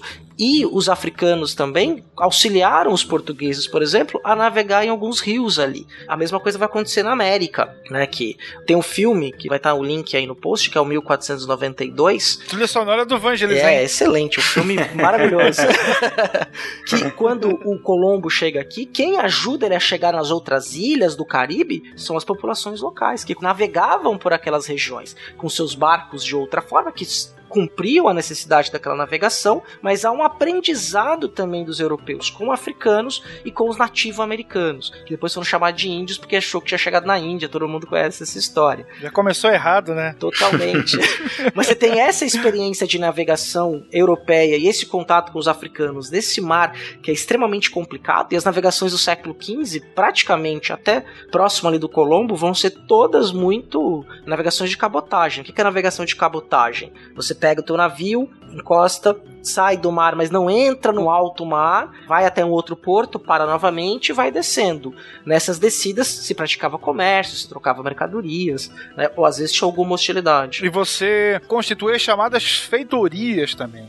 né? Que vão ser pontos de reparo, pontos para repor alimentos, água, mas sim pontos de comércio. Feiras começam a se formar ali, você estabelece contato com um povo estranho, e os interesses acabam com o tempo falando mais alto. Então uma mão vai lavando a outra e aí você começa a ter informações sobre terras mais ao sul, rios que podem ser utilizados. Você vai fazendo aquela navegação pontilhada, parte de uma feitoria para outra e assim vai. Essa navegação de cabotagem foi complicada porque quanto mais próximo você navega da costa, mais sujeito a acidentes você está. Sim. Principalmente falando de, de um encontro de oceanos na parte mais ao sul, você tem uma área mais bravia que faz com que o teu, a tua embarcação, novamente, voltando àquilo que o Cea falou, te empurre, o vento vai te empurrar para a costa e fatalmente você vai vai naufragar. Tanto é que por isso que na ponta da África era o grande medo, ou a grande expedição até então, logo depois do chamado Cabo Bojador, no Saara Ocidental, onde hoje mais ou menos, se não me engano, é uma área dominada pelo Marrocos, mas não é muito longe das Canárias. Uhum. E aí você vai ter uma nova perna em direção ao sul, e o próximo cabo a ser vencido era o chamado Cabo das Tormentas, que era aquele mais ao sul, da qual o Bartolomeu Dias vai passar por uma situação extremamente ruim, vai meter a cara e vai tentar. Ele parte com duas caravelas e mais uma galeota com, com mantimentos. Eles vão costeando o litoral até onde um, outros pilotos famosos portugueses já haviam chegado. Tem um cara chamado Diogo Cão que tinha chegado mais ao sul e dali para frente era um território inóspito, ninguém sabia.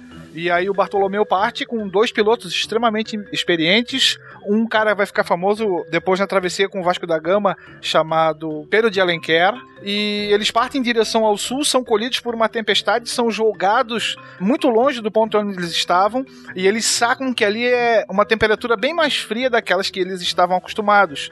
E aí esses pilotos percebem que eles estão numa latitude muito mais baixa e que eles precisam voltar. E quando eles estão voltando, eles observam que o continente não está mais à direita, mas está à esquerda da embarcação. Significa que eles atravessaram. E aí ele volta: não, mas não pode estar na esquerda, tem que estar na direita, alguma coisa está errada. Né? Nós viemos navegando com o mar do outro lado, e aí como é que é? E aí eles sacam que atravessaram, fazem o caminho de volta para se certificar. Afinal de contas, o, o alimento já tinha ido para as cucuias.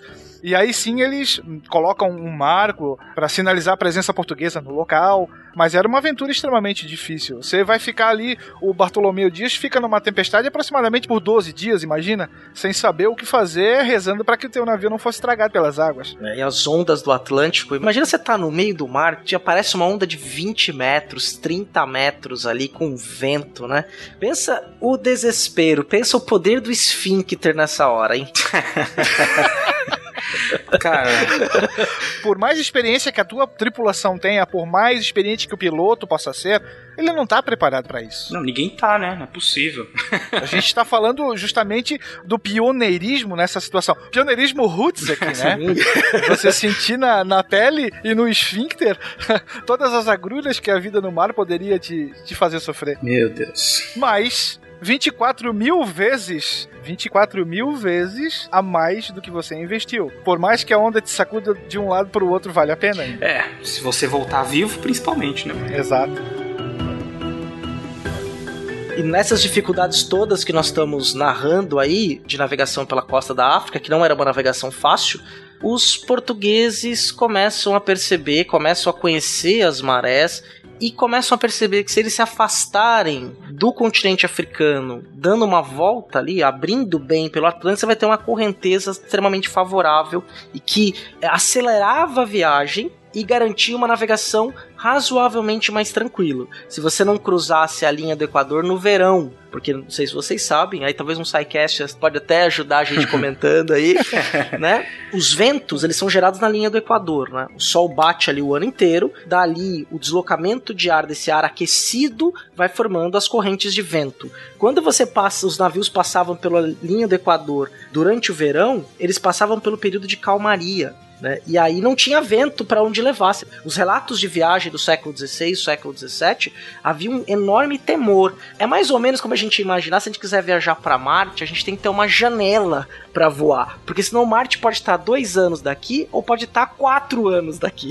Depende, exatamente. E aí, imagina você enfrentar uma calmaria na zona do Equador. Aquele sol gostoso no teu pescoço, né?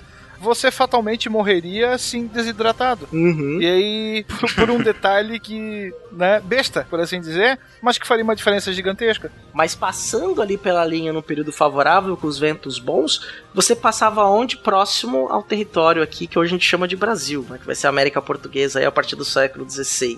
E essa manobra de navegação vai possibilitar então que os portugueses cruzem depois o sul da África e vão à Índia, né? E ao Oriente. O que vai acabar também desconstruindo uma ideia de descobrimento, né? De que não se sabia que tinha terra aqui, que não se. Pelo contrário, né? Algumas navegações ainda do final do século XV já tem mapeado o norte do Brasil. Inclusive a foz do rio Amazonas. Sim, até. sim. É, o, o que dá pra gente discutir é o que, que eles achavam que eram essas terras, né? Se era uma continuação da Ásia ou se sim. era uma terra nova. Terra incógnita. É, se dá pra imaginar que eles tinham planejado que alguma coisa eles iam encontrar por ali, né? E a discussão era séria mesmo, que aquilo seria um- uma extensão da Ásia, fizeram mapas. Só em 1507, por aí, que se começou a estabelecer uma ideia de que isso aqui seria um, um território novo. Mas ainda assim com muitas controvérsias. Só para que os nossos amigos ouvintes tenham uma ideia, nós vamos ter uma série de expedições antes da Cabralina chegar ao Brasil. Uma delas, do Arte Pacheco, nos seus relatos, ele conta que avistou um povo selvagem, mas numeroso e de pele branca, se considerado com os nossos indígenas do litoral. E se especula que ele tenha estado mais ou menos no litoral, na região do Maranhão, e tenha tido contato com os Aruaques, que é um povo indígena que tem uma pele sim um pouco mais clara, se comparado com os outros indígenas que os portugueses vão ter contato depois. Então se especula que sim, ele esteve aqui antes de Cabral, a mando da coroa, fazendo uma expedição de reconhecimento, e que nessa expedição de reconhecimento ele avistou, ou quem sabe até teve contato com esse povo branco selvagem, que seriam os Aruaques. Hoje mais na região norte do país. Então de descobrimento nós não temos nada, né? É, não acidental, pelo menos, né? Foi uma coisa, Sim. umas tentativas de chegar e se tinha um certo conhecimento aí sobre estas terras daqui, né? E isso, obviamente, que descobre-se também logo no seu princípio, como nós tínhamos dito, que você também carregar gente dentro do navio, essa pessoa como mercadoria, né, pessoas escravizadas, também era uma grande fonte de negócio. Sim, porque eles pagavam barato por isso, né, para essas pessoas e conseguiam vender para uma boa margem de lucro. E havia sempre uma demanda, né, uma demanda que ia crescendo cada vez mais por mão de obra no processo de colonização aqui da América Portuguesa, principalmente, né, produção de cana-de-açúcar, que com o passar do tempo foi substituindo a mão de obra indígena pela mão de obra do africano, no século XVI, meados do É. século XVI. Um negócio extremamente lucrativo e incentivado pela coroa portuguesa, inclusive. Né? Exatamente. E não condenado pela igreja, pela fé, né? Havia um problema de, de se escravizar os indígenas, O bom selvagem. o bom selvagem, porque era uma pessoa de alma vazia que podia ser escravizada e não era tão problemático para os africanos que eram, digamos, infiéis, né? E que, Infiéis. que, que no caso carregariam aí essa marca de, Justificariam, talvez, a peça da escravidão. Exato. Exato, justificariam que não seria tão fácil para os indígenas, o que não quer dizer que os indígenas não tenham sido escravizados também, porque foram por muito tempo, né? Então aí os bandeirantes que não nos deixam mentir, né? É, pois é, grandes bandeirantes. E não só isso também, é que os indígenas acabaram meio que sumindo assim da história depois de um tempo, né?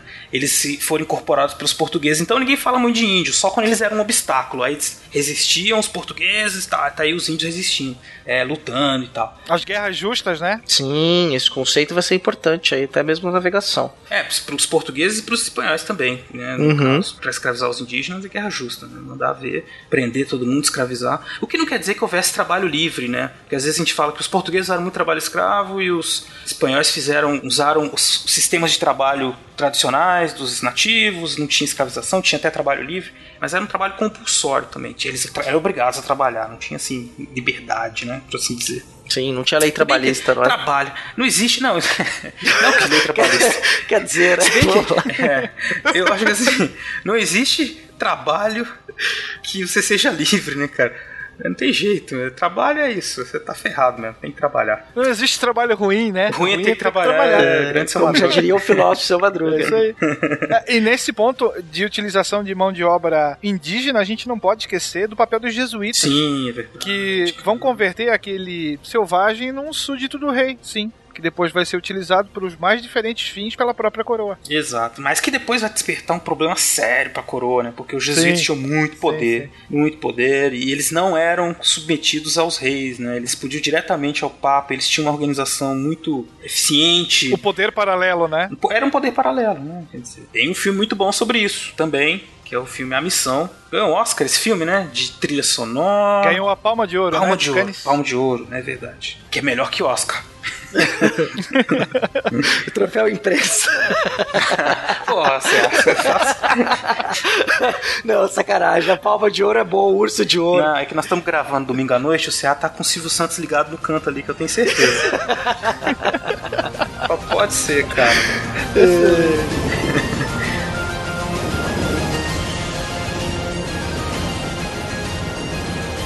Uma outra coisa que a gente tem aí, um mito, acho que o Will também tem coisa bacana pra dizer pra nós, que é sobre a questão do quando o navio começa a afundar, né? De quem que abandona por último, quem que abandona primeiro, Mulheres e crianças primeiro. Ah, não tem mulher nem criança, então não vai. e os ratos também, não é? Crianças até a gente pode ter, porque a, a profissão de grumete, de auxiliar, Uhum. já era eh, ocupada desde com crianças de 7 anos. Então poderia ter. Mas nem considerados crianças, né, também ao- nessa época, né? É, também é. Mulheres, eventualmente, a gente também poderia ter, né? Mas essa história de mulheres e crianças primeiro não funcionava. Nunca funcionou. E o capitão jamais afundaria com seu navio também. né? Até porque o número de. Os batéis, que eram aquelas barcas salva-vidas, eram um número muito inferior à tripulação que existia na, na embarcação. Ou seja, se fosse afundar e você não fosse ninguém importante, você morrer e pronto, né? Até porque, em alguns casos, você se enfiar num batel era só mais uma forma de você abreviar a tua morte ou morrer mais lentamente. Nossa, é verdade. Fatalmente você também sucumbiria, né, ao mar. Imagina isso, no meio do Atlântico, você num barquinho. Né? Não resolve muita coisa, não é? Você naufragou no meio do Atlântico, no meio de uma tempestade. Não, você poderia ter a sorte de um navio pirata cruzar o seu caminho e eles te salvarem, né? Ou acabarem de te matar. Podia acontecer, porque os piratas também foram é, uma ameaça né, constante aí né, nesse momento. Os piratas são atuantes, né? Desde o momento em que a, que a expansão marítima se faz, né? Você pilhar o, o navio alheio e depois os corsários que vão trabalhar para outros reinos vão, vão estar presentes sempre. Sim, ainda mais em embarcações portuguesas, que não eram tão protegidas assim. Eles descobrem que as embarcações portuguesas eram presas muito fáceis. E aí eles vão lá ficar na espreita. Né? Inicialmente tentam pegar no porto, não dá muito certo. Eles falam, vamos pegar no meio do caminho. Quem sabe ali no meio do caminho a gente consegue pegar essas embarcações. E muitas vezes conseguiam, quer dizer, não era só os perigos do mar, não era o perigo dos outros grupos humanos, meio Walking Dead, né? E aí, dependendo da sua posição, se você fosse reconhecido como nobre, provavelmente eles até pediriam um resgate posteriormente para que você pudesse retornar à sua pátria natal. Sim, Claro que você seria devidamente humilhado, né, antes disso tudo. Sim, o comando do navio não era entregue para qualquer um, né? Muitas vezes eram nobres que assumiam ali, ou nobres ou pessoas importantes dentro daquela sociedade, como no caso de Veneza, né? Era muito comum a elite de Veneza estar no comando das forças náuticas, né? Porque era um império marítimo, né? E isso não vai ser muito diferente no mundo português e no mundo espanhol também. Exatamente. Então, meus queridos ouvintes, vocês puderam navegar com a gente nesses mares do tempo, do passado, né, e entender um pouco o que foi a aventura destes homens, desses desgraçados ou desses bem-aventurados que saíam de suas casas no continente europeu e navegaram ali o Atlântico e depois o Oceano Pacífico, encontraram outros povos, iam com sonho de lucro, com sonho de expansão de fé e tudo isso. É, espero que tenha ficado uma boa conversa para você ter ouvido. É, nós estamos aí encaminhando para o nosso encerramento. Eu vou agradecer aqui especialmente a presença do William Spengler e eu vou te agradecer também, né, Esberaba. Obrigado por ter vindo. Quem agradece sou eu.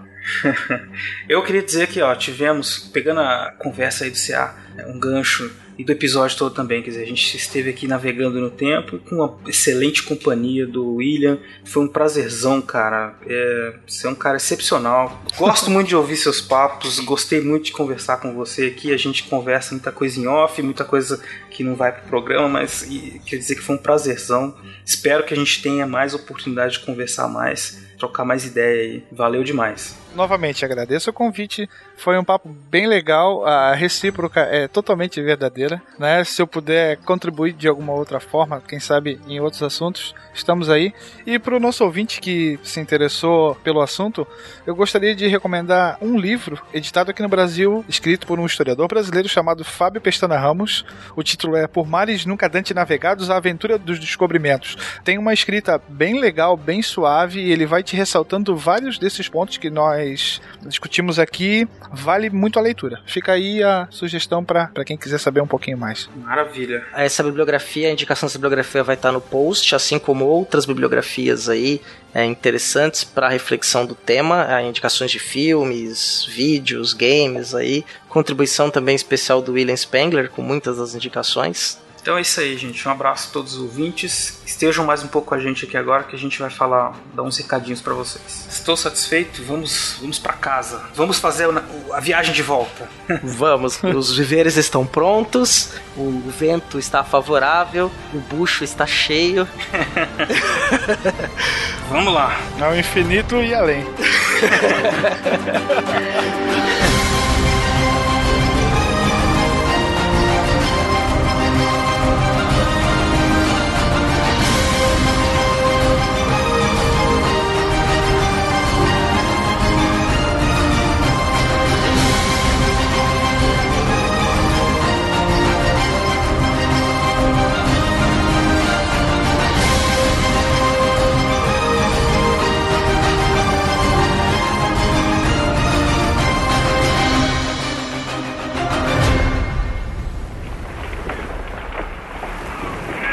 atenção ao prender essas cordas. Sabe!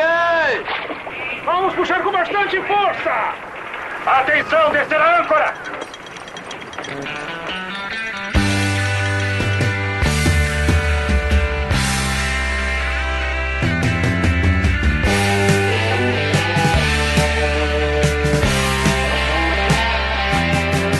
Chegamos!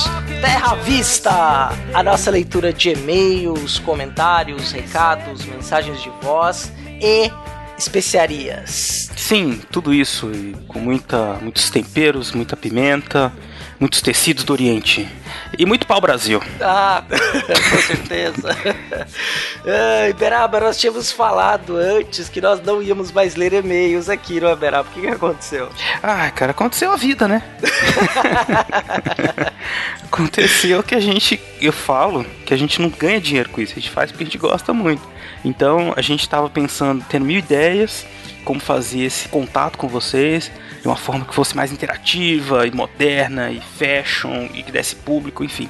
Mas nós não temos tempo, nós não conseguimos elaborar de forma que ficasse adequada, então a gente achou melhor para que a gente mantenha esse contato com vocês sempre é voltar ao modelo antigo, né, o modelo que, antigo no, no bom sentido, o modelo que a gente vinha usando, que é de ler os e-mails aqui no, no final do podcast para que vocês, aqueles que queiram saber os nossos comentários dos episódios anteriores, possam ter esse retorno aí, né? É, com certeza. E hoje nós vamos então dar o feedback das pessoas que mandaram para nós dos episódios 15 e 16, tá? Que foi o episódio 15, História e Cultura Pop, e o episódio 16, O que está acontecendo no mundo hoje. Ambos que nós recebemos convidados, né? Mais de um convidado. Exato, foram episódios movimentados. O fim do ano e o começo do ano a gente vem trazendo sempre bastante dos nossos amigos, não só porque eles são nossos amigos, são pessoas muito competentes, pesquisadores, é, historiadores, né? Enfim, que tem nos ajudado a fazer esse podcast esses últimos meses. Espero que vocês tenham gostado.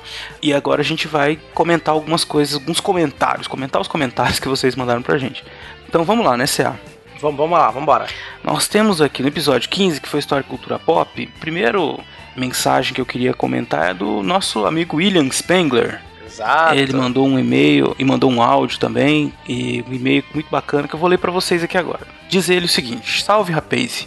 Que grata satisfação acabou sendo o episódio 15, História e Cultura Pop. Uma conversa divertida e bem instrutiva, que aliás já é marca do Fronteiras no Tempo. História e cultura pop são temas muito interessantes para se dialogar. Aliás, este último, uma força emanada principalmente a partir do século XX, com o advento dos meios de comunicação de e em massa. Como não lembrar, por exemplo, das pinturas de rosto de figuras famosas como a atriz Marilyn Monroe e Elizabeth Taylor, feitas por Andy Warhol. Cinema, HQ, literatura, TV, jogos, músicas, a história é fonte de inspiração para muitas manifestações culturais e que hoje está intrinsecamente ligada a muitas formas de mídia consumidas no mundo inteiro. Alguns clássicos da sétima arte, cultuados por milhares, são obras que se baseiam em fatos históricos ou ambientados em um determinado período da história. Por exemplo, mas isso fica para um comentário de voz. Enfim, depois nós vamos passar. Deixando o lado nerd falar mais alto, é das histórias em quadrinhos de super-heróis que me valerei para fazer o link entre história e cultura pop. Ora, esses personagens e suas narrativas extremamente bem urdidas percorreram a história dos últimos 90 anos, refletindo visões de mundo, preocupações sociais e deslocamentos ideológicos dos mais diversos. Como produto de suas épocas, os heróis vão emular o tradicional maniqueísmo, mocinhos versus bandidos, liberdade versus escravidão, trevas versus luz, sempre combatendo algum tipo revelador de encarnação do mal, piratas, nazistas, amarelos, comunistas, militares corruptos. Trazendo para uma história mais próxima, foi durante a Guerra Fria que uma nova onda de heróis surgiu nos gibis dos Estados Unidos, especialmente nos da Marvel Comics. Atualmente, com adaptações para o cinema, muita gente conhece ou pelo menos já ouviu falar desses personagens, tais como o Quarteto Fantástico e o Hulk. Embora sejam fictícias e tenham sido criadas apenas para entretenimento, essas suas criações se inspiraram na época em que viviam. O primeiro gibi do Quarteto Fantástico foi publicado em novembro de 1961, ou seja, poucos meses antes de o cosmonauta soviético Yuri Gagarin ter se tornado o primeiro ser humano a viajar para o espaço. 12 de abril de 1961, e quase uma década antes do astronauta Neil Armstrong ter sido o primeiro homem a pisar na Lua, 20 de julho de 69. O próprio surgimento desse grupo de heróis faz alusão à Guerra Fria. No início da história, Pouco antes de os quatro futuros heróis viajarem para o espaço, a narração menciona que os Estados Unidos estão numa corrida espacial com uma potência estrangeira. Qualquer semelhança com os anos 60 e 70 não é mera coincidência. No GP, os tripulantes embarcam num foguete experimental, voam para o espaço e são bombardeados por raios cósmicos. Ao voltarem para a Terra, descobrem que os raios cósmicos os afetaram, dando-lhes superpoderes. Quer mais Guerra Fria? O principal inimigo do Quarteto Fantástico era o Doutor Destino, que governa literalmente com mãos de ferro um pequeno país do leste europeu, bem na região onde se concentravam os países do bloco socialista. Na tradução feita pelo Brasil, o nome dado ao país do ditador era Latvéria, o que poderia levar a concluir que se tratava de uma terra imaginária. Mas no original, o nome era Latva, Latvia, né? cuja tradução correta para o português é Letônia, na época, uma das repúblicas que compunham a União Soviética. Por sua vez, o Incrível Hulk também refletiu o contexto da Guerra Fria. No primeiro número do Gibi, lançado em maio de 62, o leitor fica sabendo como o cientista Bruce Banner se tornou o Monstro Verde. Ele tenta salvar uma adolescente que invadiu o local em que se testará pela primeira vez a bomba gama, projetada pelo próprio cientista, e fica exposto aos raios gama quando a bomba é detonada, propositalmente por seu assistente, um espião iugoslavo disfarçado. Banner, em vez de morrer de leucemia ou queimaduras, descobre que os raios gama alteraram a química do seu corpo. Agora, sempre que se enfurece e é humilhado ou entra em pânico, ele se transforma no Hulk, um brutamontes capaz de levantar toneladas.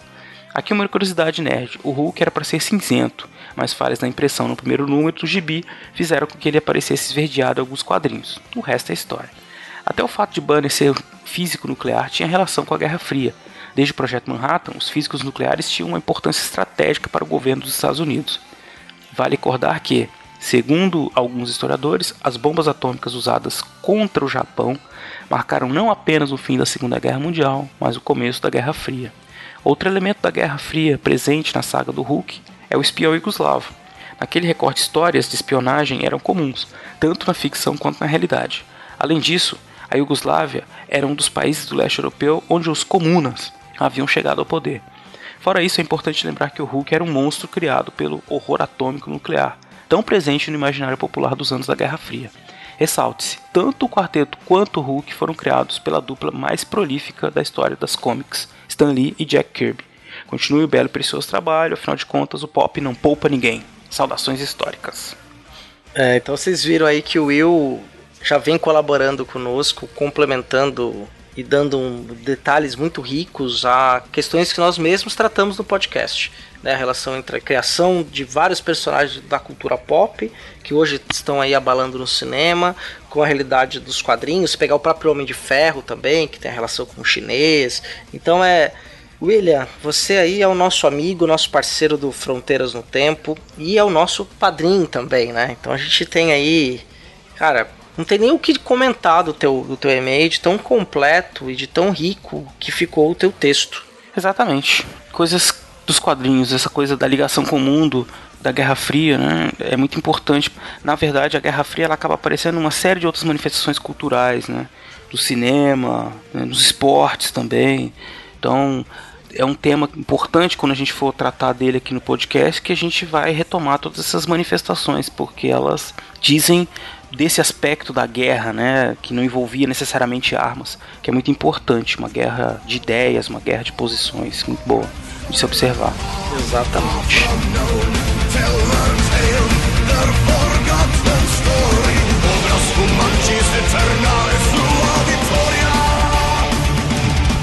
Salve, salve, gente amiga do Fronteiras no Tempo. Diretamente de Santa Catarina, meu nome é William Spengler. Aposto que para muitos, ao se depararem com o tema do episódio 15, pensaram: história e cultura pop? Meu, que tema mais nada a ver. Até porque, para alguns, história é muito chato. Não tem graça nenhuma saber o que já aconteceu. Quem vive de passado é museu. Pois bem, talvez você, sim, você que nos ouve agora, goste de história muito mais do que pensa. Ora, a história é fonte de inspiração para muitas manifestações culturais e hoje está intrinsecamente ligada a muitas formas de mídia consumidas no mundo inteiro, seja no cinema, na TV, na literatura na música ou nos games. Alguns grandes clássicos do cinema, cultuados por milhares de fãs no mundo inteiro, são obras que se basearam em fatos históricos. Quem não sentiu a adrenalina dos lutadores no Coliseu, em Gladiador, ou quem não se emocionou com o romance que arrastou milhares de pessoas para os cinemas, como o filme Titanic, baseado em fatos reais ou ambientado num determinado período histórico, filmes como A Lista de Schindler, Apocalipse Now, 300, Gandhi, e o Vento Levou, ou Olga, tem um papel importante na divulgação do conhecimento histórico, ao levar ao grande público fatos que até então eram conhecidos por uma pequena parcela da população. Mesmo que tais obras estejam comprometidas com as suas liberdades poéticas, a história ali presente é o ponto de partida para se procurar algo mais sobre o tema abordado em cada película. Hoje, não é raro ver nas livrarias ou até em bancas de revistas cada vez mais publicações destinadas à história. Na lista dos livros mais vendidos no Brasil, frequentemente encontramos livros com temática histórica. Isso demonstra o quanto o público gosta e consome obras do gênero. A história também fornece a ambientação para obras como O Senhor dos Anéis ou As Crônicas de Gelo e Fogo, pois apesar de serem fantasia, são histórias que resgatam valores, costumes e o imaginário medievais. Atualmente, a indústria dos games arrecada bilhões no mundo inteiro. Dentre vários jogos de sucesso, temos inúmeros inspirados em história. God of War, que recriava a sensação de estar entre o panteão dos deuses gregos, a série Assassin's Creed, que perpassa por diferentes períodos históricos, jogos mais antigos da série Total War, Europa Universalis, Civilization, Stronghold, Age of Empires, Lords of the Realm, Medal of Honor e tantos outros. Na TV, séries como The Tudors, The Borgias, Vikings, Band of Brothers e tantas outras baseadas em fatos históricos ou ambientadas numa determinada época acabam criando no seu público o interesse em descobrir mais sobre aquele período retratado. Da mesma forma que acontece quando vemos um filme, lemos um livro ou jogamos algum game baseado em eventos históricos, nós procuramos saber se aquilo que foi retratado aconteceu realmente daquela forma ou se o ator ou a atriz se parece com o personagem original que interpreta. E por que que isso acontece? Ora, curiosidade. E a curiosidade é o primeiro passo para querer aprender mais. Imagine quantas pessoas se interessaram por história depois de terem visto um filme como Gladiador, por exemplo. Quantas pessoas não foram atrás da mitologia grega depois de jogar God of War ou ler Percy Jackson? Quantas pessoas se formaram em história por terem tido acesso a esse material na TV, no cinema ou em livros? Isso não é incrível? É, a história está em toda parte, meus amigos. Tudo é história. Se tudo é história, o que é pop e o que é nerd também faz parte do conhecimento histórico humano. Afinal de contas, sem o conhecimento da nossa própria história, somos como lágrimas da chuva. Bom, Continue bom trabalho, saudações históricas, as cobras continuam fumando e um abraço!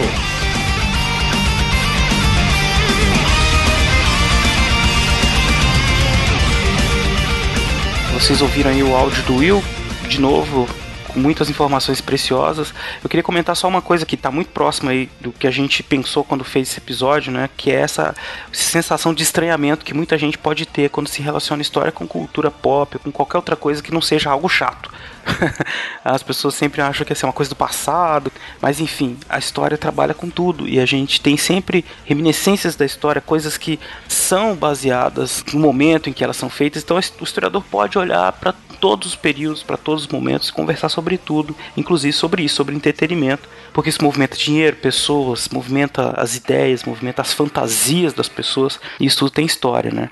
E é isso, que bom, né? Então, o Will trouxe esse comentário pra gente, eu agradeço muito, muito de novo, né? O nosso parceiro aí, nosso padrinho, não canso de dizer, o nosso padrinho Will, né? Que mandou esse comentário excelente aí para complementar de novo aí mais informações, mais ideias que nós trouxemos aí nesse episódio sobre história e cultura pop. I'll be here till the end of time. Beraba, esses aí foram os feedbacks do episódio 15. Eu gostaria de agradecer as pessoas que fizeram elogios, comentários do Facebook sobre esse episódio, que compartilharam, eh, as outras pessoas também que entraram em contato pelo WhatsApp falando desse episódio. Mas nós vamos agora partir para os feedbacks do episódio 16, né, Beraba? Que foi o episódio que está acontecendo no mundo. E nós tivemos a, nesse episódio a participação do Marcos Sorrilha e do André Azevedo. Foi um episódio muito bom recebi muitos feedbacks, alguns inscritos, algumas pessoas comentaram, conhecidos que ouviram, né? Por exemplo, o nosso amigo Anderson Garcia ficou muito bem impressionado, falou que gostou muito da participação e disse que a gente tem que chamar mais vezes o André e o Marcos para falarem com a gente. E algumas pessoas compartilharam lá no Facebook também, já de antemão agradeço. E nós tivemos aqui comentários no site, né? Do, do Fernando Malta, o Fencas, do SciCast, do Carlos Seco, além de comentários em áudio também. Então vamos lá, vamos ver os comentários no site primeiro, né, Cé? Exato. Então vou fazer a leitura aqui. Antes também, nós não podemos deixar de agradecer a Augusto Carvalho, Arthur, Vitor e Rodolfo, que foram os nossos convidados aí no episódio 15, História e Cultura Pop, que foi um episódio muito divertido e muito agradável. Então vamos pro comentário do Fernando Fencas, Omão Grandão, host do SciCast do Contrafactual. Pode ir lá, Braba? Pode ir lá, manda ver. Olá, historiadores! Antes de mais nada, um salve de nossos primos de edição, neste fabuloso trabalho que faz o Talking Cast aqui no Fronteiras no Tempo e lá no Portal Deviante com o SciCast M. Sangas. Bem interessante o episódio. É sempre divertido ouvir uma discussão boa, embasada, sobre o cenário global atual. Mas, como comentador de internet, venho trazendo as minhas críticas. Na verdade, uma só e não ao programa em si, ainda que tenha sido replicado aqui e ali, mas a este momento, nesta conjuntura atual. Muito está se falando sobre o ano 2016 ter sido um ano ruim, um retrocesso e tantos outros adjetivos. Óbvio que, de um ponto de vista progressista, social, econômico, como queiram colocar, foi um ano de pesadas derrotas em muitas frentes. Mas ao mesmo tempo, me pergunto onde vai parar o relativismo tão apregoado pela esquerda quando colocamos como um ano em si mesmo ruim e desconsideramos a vitória de conservadores que, em muitas regiões, são sim maioria? Deixe tentar me explicar melhor, porque sei que ficou confuso. Para mim, é bobagem definirmos o ano anterior, ou mesmo esse momento atual eminentemente conservador, como algo ruim em si. Isso é colocar um juízo de valor que, indo ao encontro com o que foi falado no fim do cast, apenas cega os olhos da esquerda aos fatos que vêm acontecendo. Não há como estipularmos que houve a vitória do mal, entre aspas, né? Mesmo quando há discordância ideológica do lado que, no momento, tem maior influência e do qual eu posso discordar. Ou, de outra forma, também não se poderia reclamar quando conservadores usassem da mesma argumentação rasteira e pouco producente quando das vitórias progressistas, como na eleição do Lula no Brasil, do Obama nos Estados Unidos, da integração europeia nos anos 2000 e tantos outros exemplos. Como comentado no programa, assusta-me um pouco a criticidade da esquerda, que sempre se orgulhou dessa característica do passado, pois ela é essencial. Um dos motores de ideias no mundo é justamente o contraditório, mas estipular o outro lado não como discordante, mas sim como errado em si, não possibilita esse contraditório, somente o esgarçamento e uma polarização burra. Claro que falo defendendo uma ideologia de caminho do meio, ou alguém que paga de isentão, como poderiam me chamar. Contudo, assim me parece simplesmente ignorância não saber lidar com uma derrota momentânea e dar eco a expressões como PEC do fim do mundo ou as muitas, muitas reações exasperadas à eleição de Trump. Ainda que, no meu íntimo, as entenda, claro. Enfim, acho que estou mais complicando do que contribuindo mas depois de ouvir a discussão, achei que valeria dar meus dois segundos de pensamentos aleatórios sobre o que estamos vivendo no mundo. Sumarizando, gostei muito de uma frase do embaixador Marcos Azambuja, quando perguntado sobre o ano que se inicia. Aspas. Estamos numa era de incertezas tão grande que nem Deus sabe o que acontecerá. Fecha aspas. No mínimo, estamos comprovando que Fukuyama estava mesmo equivocado. Fim da história é o escambau. Cara, gostei muito do comentário do Fencas, agradeço. Eu acho que a gente poderia bater um papo muito grande sobre tudo isso que você falou. E eu entendo perfeitamente a sua posição quando você diz que é preciso sempre balancear né, as nossas posições. De uma posição de cientista social, eu acho que é muito importante que a gente tente analisar de uma forma, não vou dizer isenta, mas buscando enxergar todos os elementos constituintes de um contexto para que a gente possa analisar objetivamente aquele, ou o mais objetivamente possível, aquele cenário. Né? Mas é muito difícil nós nos libertarmos, evidentemente, dos nossos valores, das nossas posições políticas. Né? E eu acho que durante o nosso bate-papo a gente teve essas indas e vindas porque justamente nós somos todos cientistas sociais que ao mesmo tempo têm as suas convicções políticas e essas coisas elas vão se misturando ali, né? Então eu reconheci muito nesse seu e-mail essa questão, né? Tipo, a gente fala da necessidade do diálogo, necessidade de, de colocar espaços para que sejam reconhecidas diversas posições e ao mesmo tempo a gente tem as nossas. Sim, claro. Né, eu acho que não tinha como não escapar disso, né? E de fato a gente vai passar aí por um. Eu acho que a gente colocou isso também no podcast, né? Esse 2016 vai se tornando menos relevante. A gente usou isso como mote, mas as situações todas que, aconteceram, que aconteceram antes e o que vem acontecendo depois, né? A gente está lendo esse e-mail seu alguns meses depois e a situação sempre vai mudando, né? Sim, mudou bastante, muito inclusive, não é? É, enfim, eu agradeço aí o, os comentários. E é isso, a gente vai sempre moldando, pensando nossos papéis, de onde nós estamos falando e como nós podemos falar. E é claro, sempre sabendo que nosso lado cientista, nosso lado militante, por assim dizer, vai aparecer em algum momento, não tem jeito. É importante ter bom senso, né? E autocrítica, né? Que é uma coisa que parece que falta, infelizmente, para muita gente, né? É, exato. Eu não vou. Eu respondi esse comentário do Fencas também no site. Se puderem entrar lá e verem como é que foi, eu fiz uma conversa, dialoguei, coloquei outras questões que fica aí pro texto, ressaltando muito essa questão que o Beraba falou, numa fala muito interessante do Marcos Sorrilha, é sobre a era da surdez, né, que é muito importante. Mas eu não vou me alongar muito, porque essa leitura de e-mail já tá bem grande, é pra gente chegar num ponto de equilíbrio aí, né? Certo. Outro comentário que nós tivemos, CA, foi do Carlos Seco. Ele disse: Gente de meu Deus, como sempre, episódio fantástico. Sou fã e já ouvi praticamente todos. Repasso sempre que posso e nunca me arrependo de falar de vocês para os coleguinhas. Hehe. ah, não prometo, padrinho, mas se quiserem alguma ilustração ou desenho para ilustrar algum episódio, me alisto para fazê-lo. Sou ilustrador adoraria ajudar de alguma maneira. Abração.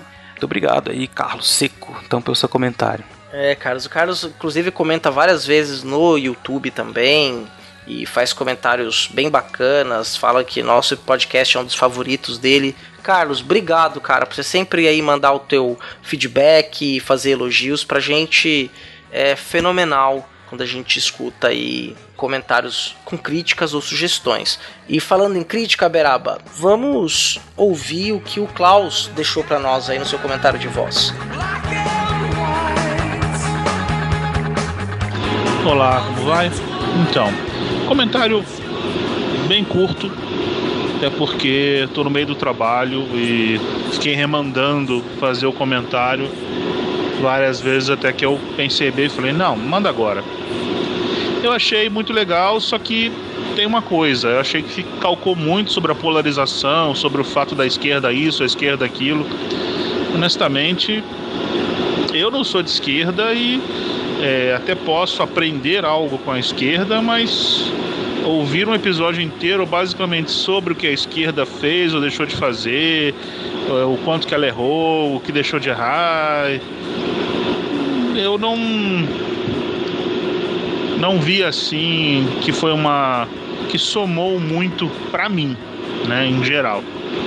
Mas como tudo é aquela coisa, o, é uma coisa que o que o aprendi com o Café Brasil do Luciano Pires, que é o seguinte: você ouça tudo e pega aquilo que que você achou relevante, né? E o resto você descarta. Eu achei que faltou mais de, da, do, do, tema o que está acontecendo com o mundo hoje. O tema deveria ser, deveria se chamar assim, né? O que a esquerda errou na última, sei lá, no último século. Sei lá, alguma coisa assim. Tava aparecendo mais isso. Mas fora isso, eu reconheço a mesma qualidade excelente de sempre no falar, no discutir, no debater e, como sempre, acho maravilhoso. Mais uma coisa para aprender. Muito obrigado pelo cast e espero ansioso pelo próximo.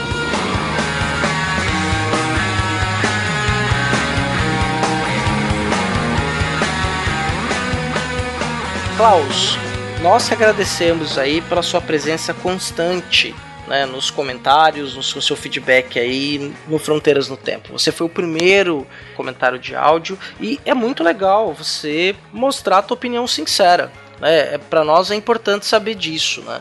Quer dizer, nós discutimos uma série de questões, falamos se podia ou não se podia chamar de conservadorismo, é, falamos também do uso das redes sociais, de como nós nos fechamos em bolhas, né? A bolha da esquerda, da direita. Até o Felipe Castanhari lançou um vídeo bem interessante sobre isso, que viralizou lá do canal Nostalgia. Eu achei muito bacana, né, Klaus? E eu até entendo o teu ponto, tua crítica, eu acho super positiva para a gente pensar, mas eu acho que foi um momento que ficou bem ressaltado no podcast na hora que é, houve uma reflexão sobre, no nosso país especialmente, de um grupo político que estava no poder e esse grupo político acabou saindo né, antes do prazo que estava previsto do poder. E aí essa saída do poder naquele momento que nós estávamos gravando não podia deixar de ser o tema principal.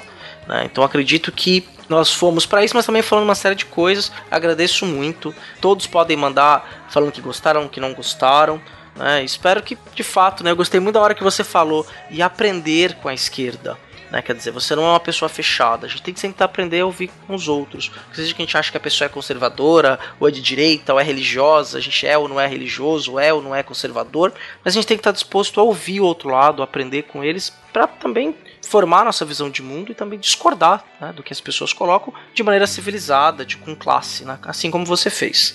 Eu vou assinar embaixo o que você disse, Klaus, e agradeço também o seu comentário. Realmente então, é muito importante que você e todos os nossos ouvintes digam o que estão achando né, do nosso trabalho, com sugestões, críticas como a do Klaus, críticas construtivas, né, percepções assim, que vocês tiveram enquanto vocês ouviam o episódio. Isso é muito bom pra gente, é um feedback dos mais interessantes e que fazem a gente pensar bastante sobre o nosso trabalho. Eu agradeço então novamente. Exato. Pessoal, então caminhando aí para o final do episódio, esse maravilhoso episódio aí sobre grandes navegações e feedback. Gostaria de agradecer também outras pessoas que entraram em contato conosco pelo WhatsApp, que foi o Franklin Silva, lá da Bahia, de Feira de Santana, muito simpático. O Márcio Castro, que também é, escreveu perguntando se o podcast estava ativo. O Bruno, que mandou um, um áudio sobre o episódio 15, a partilha da África, só que um pedaço do áudio dele sumiu ficou muito baixo, ficou inaudível. Nós até pedimos para ele mandar novamente, ele não conseguiu, né? Mas Bruno, obrigado por ter mandado aquele áudio muito carinhoso aí da sua parte e agradecer também a você e você e a você que compartilhou o episódio no Facebook, é, no Twitter, com seus amigos no WhatsApp, no Telegram. Muito obrigado aí. É isso então, Cia. Então caminhamos aí pro final, mas ainda temos mais um comentário de áudio um comentário muito especial pra gente, que nós dois, eu e o CA, nós ouvimos, ficamos muito tocados, muito felizes de ouvir, né? Que é o, o áudio comentário que a Vitória nos enviou, né, CA? Sim, exato, né? A Vitória é uma adolescente, nos encheu de emoção, assim, nós ficamos muito felizes mesmo. Foi um baita do incentivo para que o podcast nunca mais atrase, que a gente continue fazendo, a gente continue atingindo as pessoas das mais variadas formas. Vitória, obrigado mesmo pela tua mensagem. Ela nos conheceu pelo YouTube. Visita também o nosso site, apresente mesmo para seus amigos.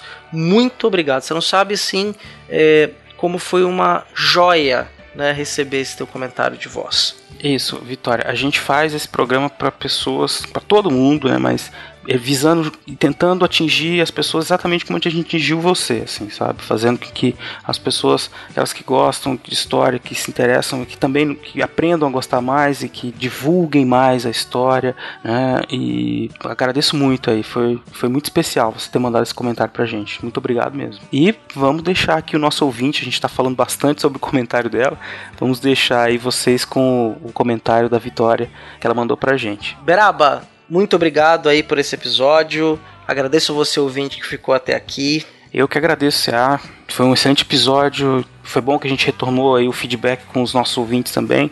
Estou muito feliz. Vamos ouvir então aí o que disse a nossa ouvinte, a Vitória. E esperamos vocês todos no próximo episódio do Fronteiras no Tempo. Até mais.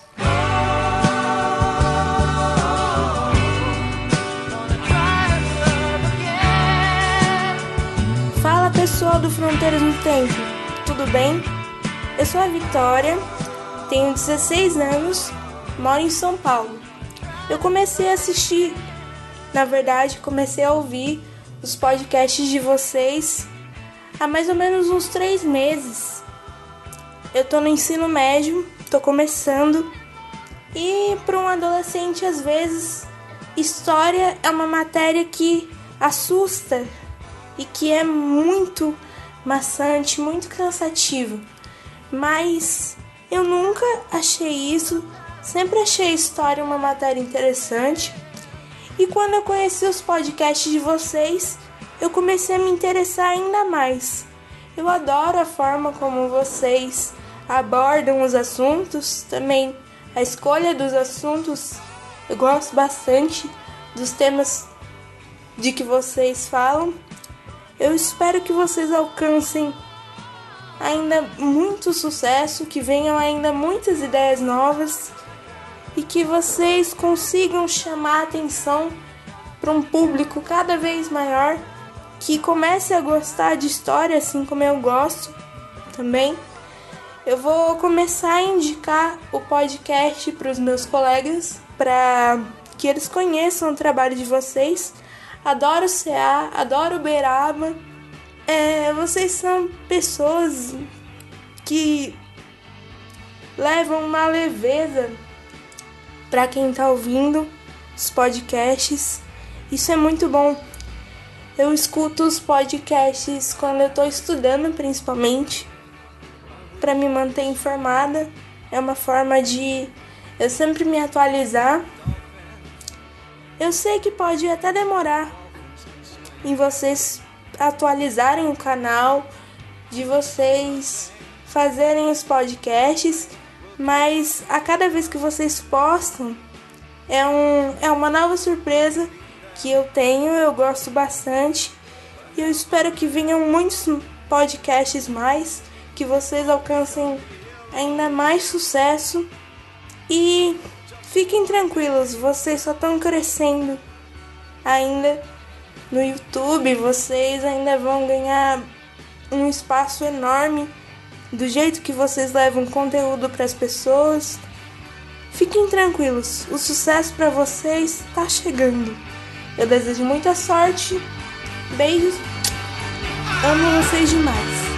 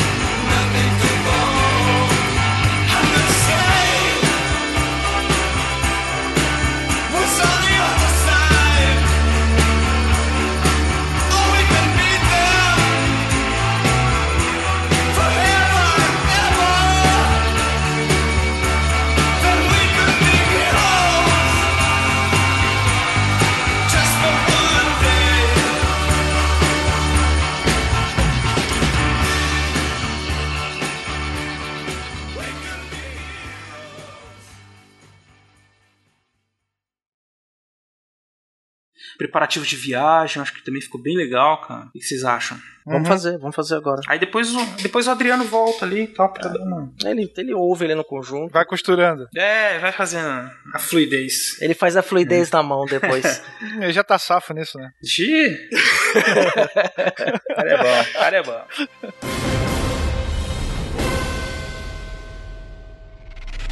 Este programa foi editado por Talkincast, edições e produções de podcast.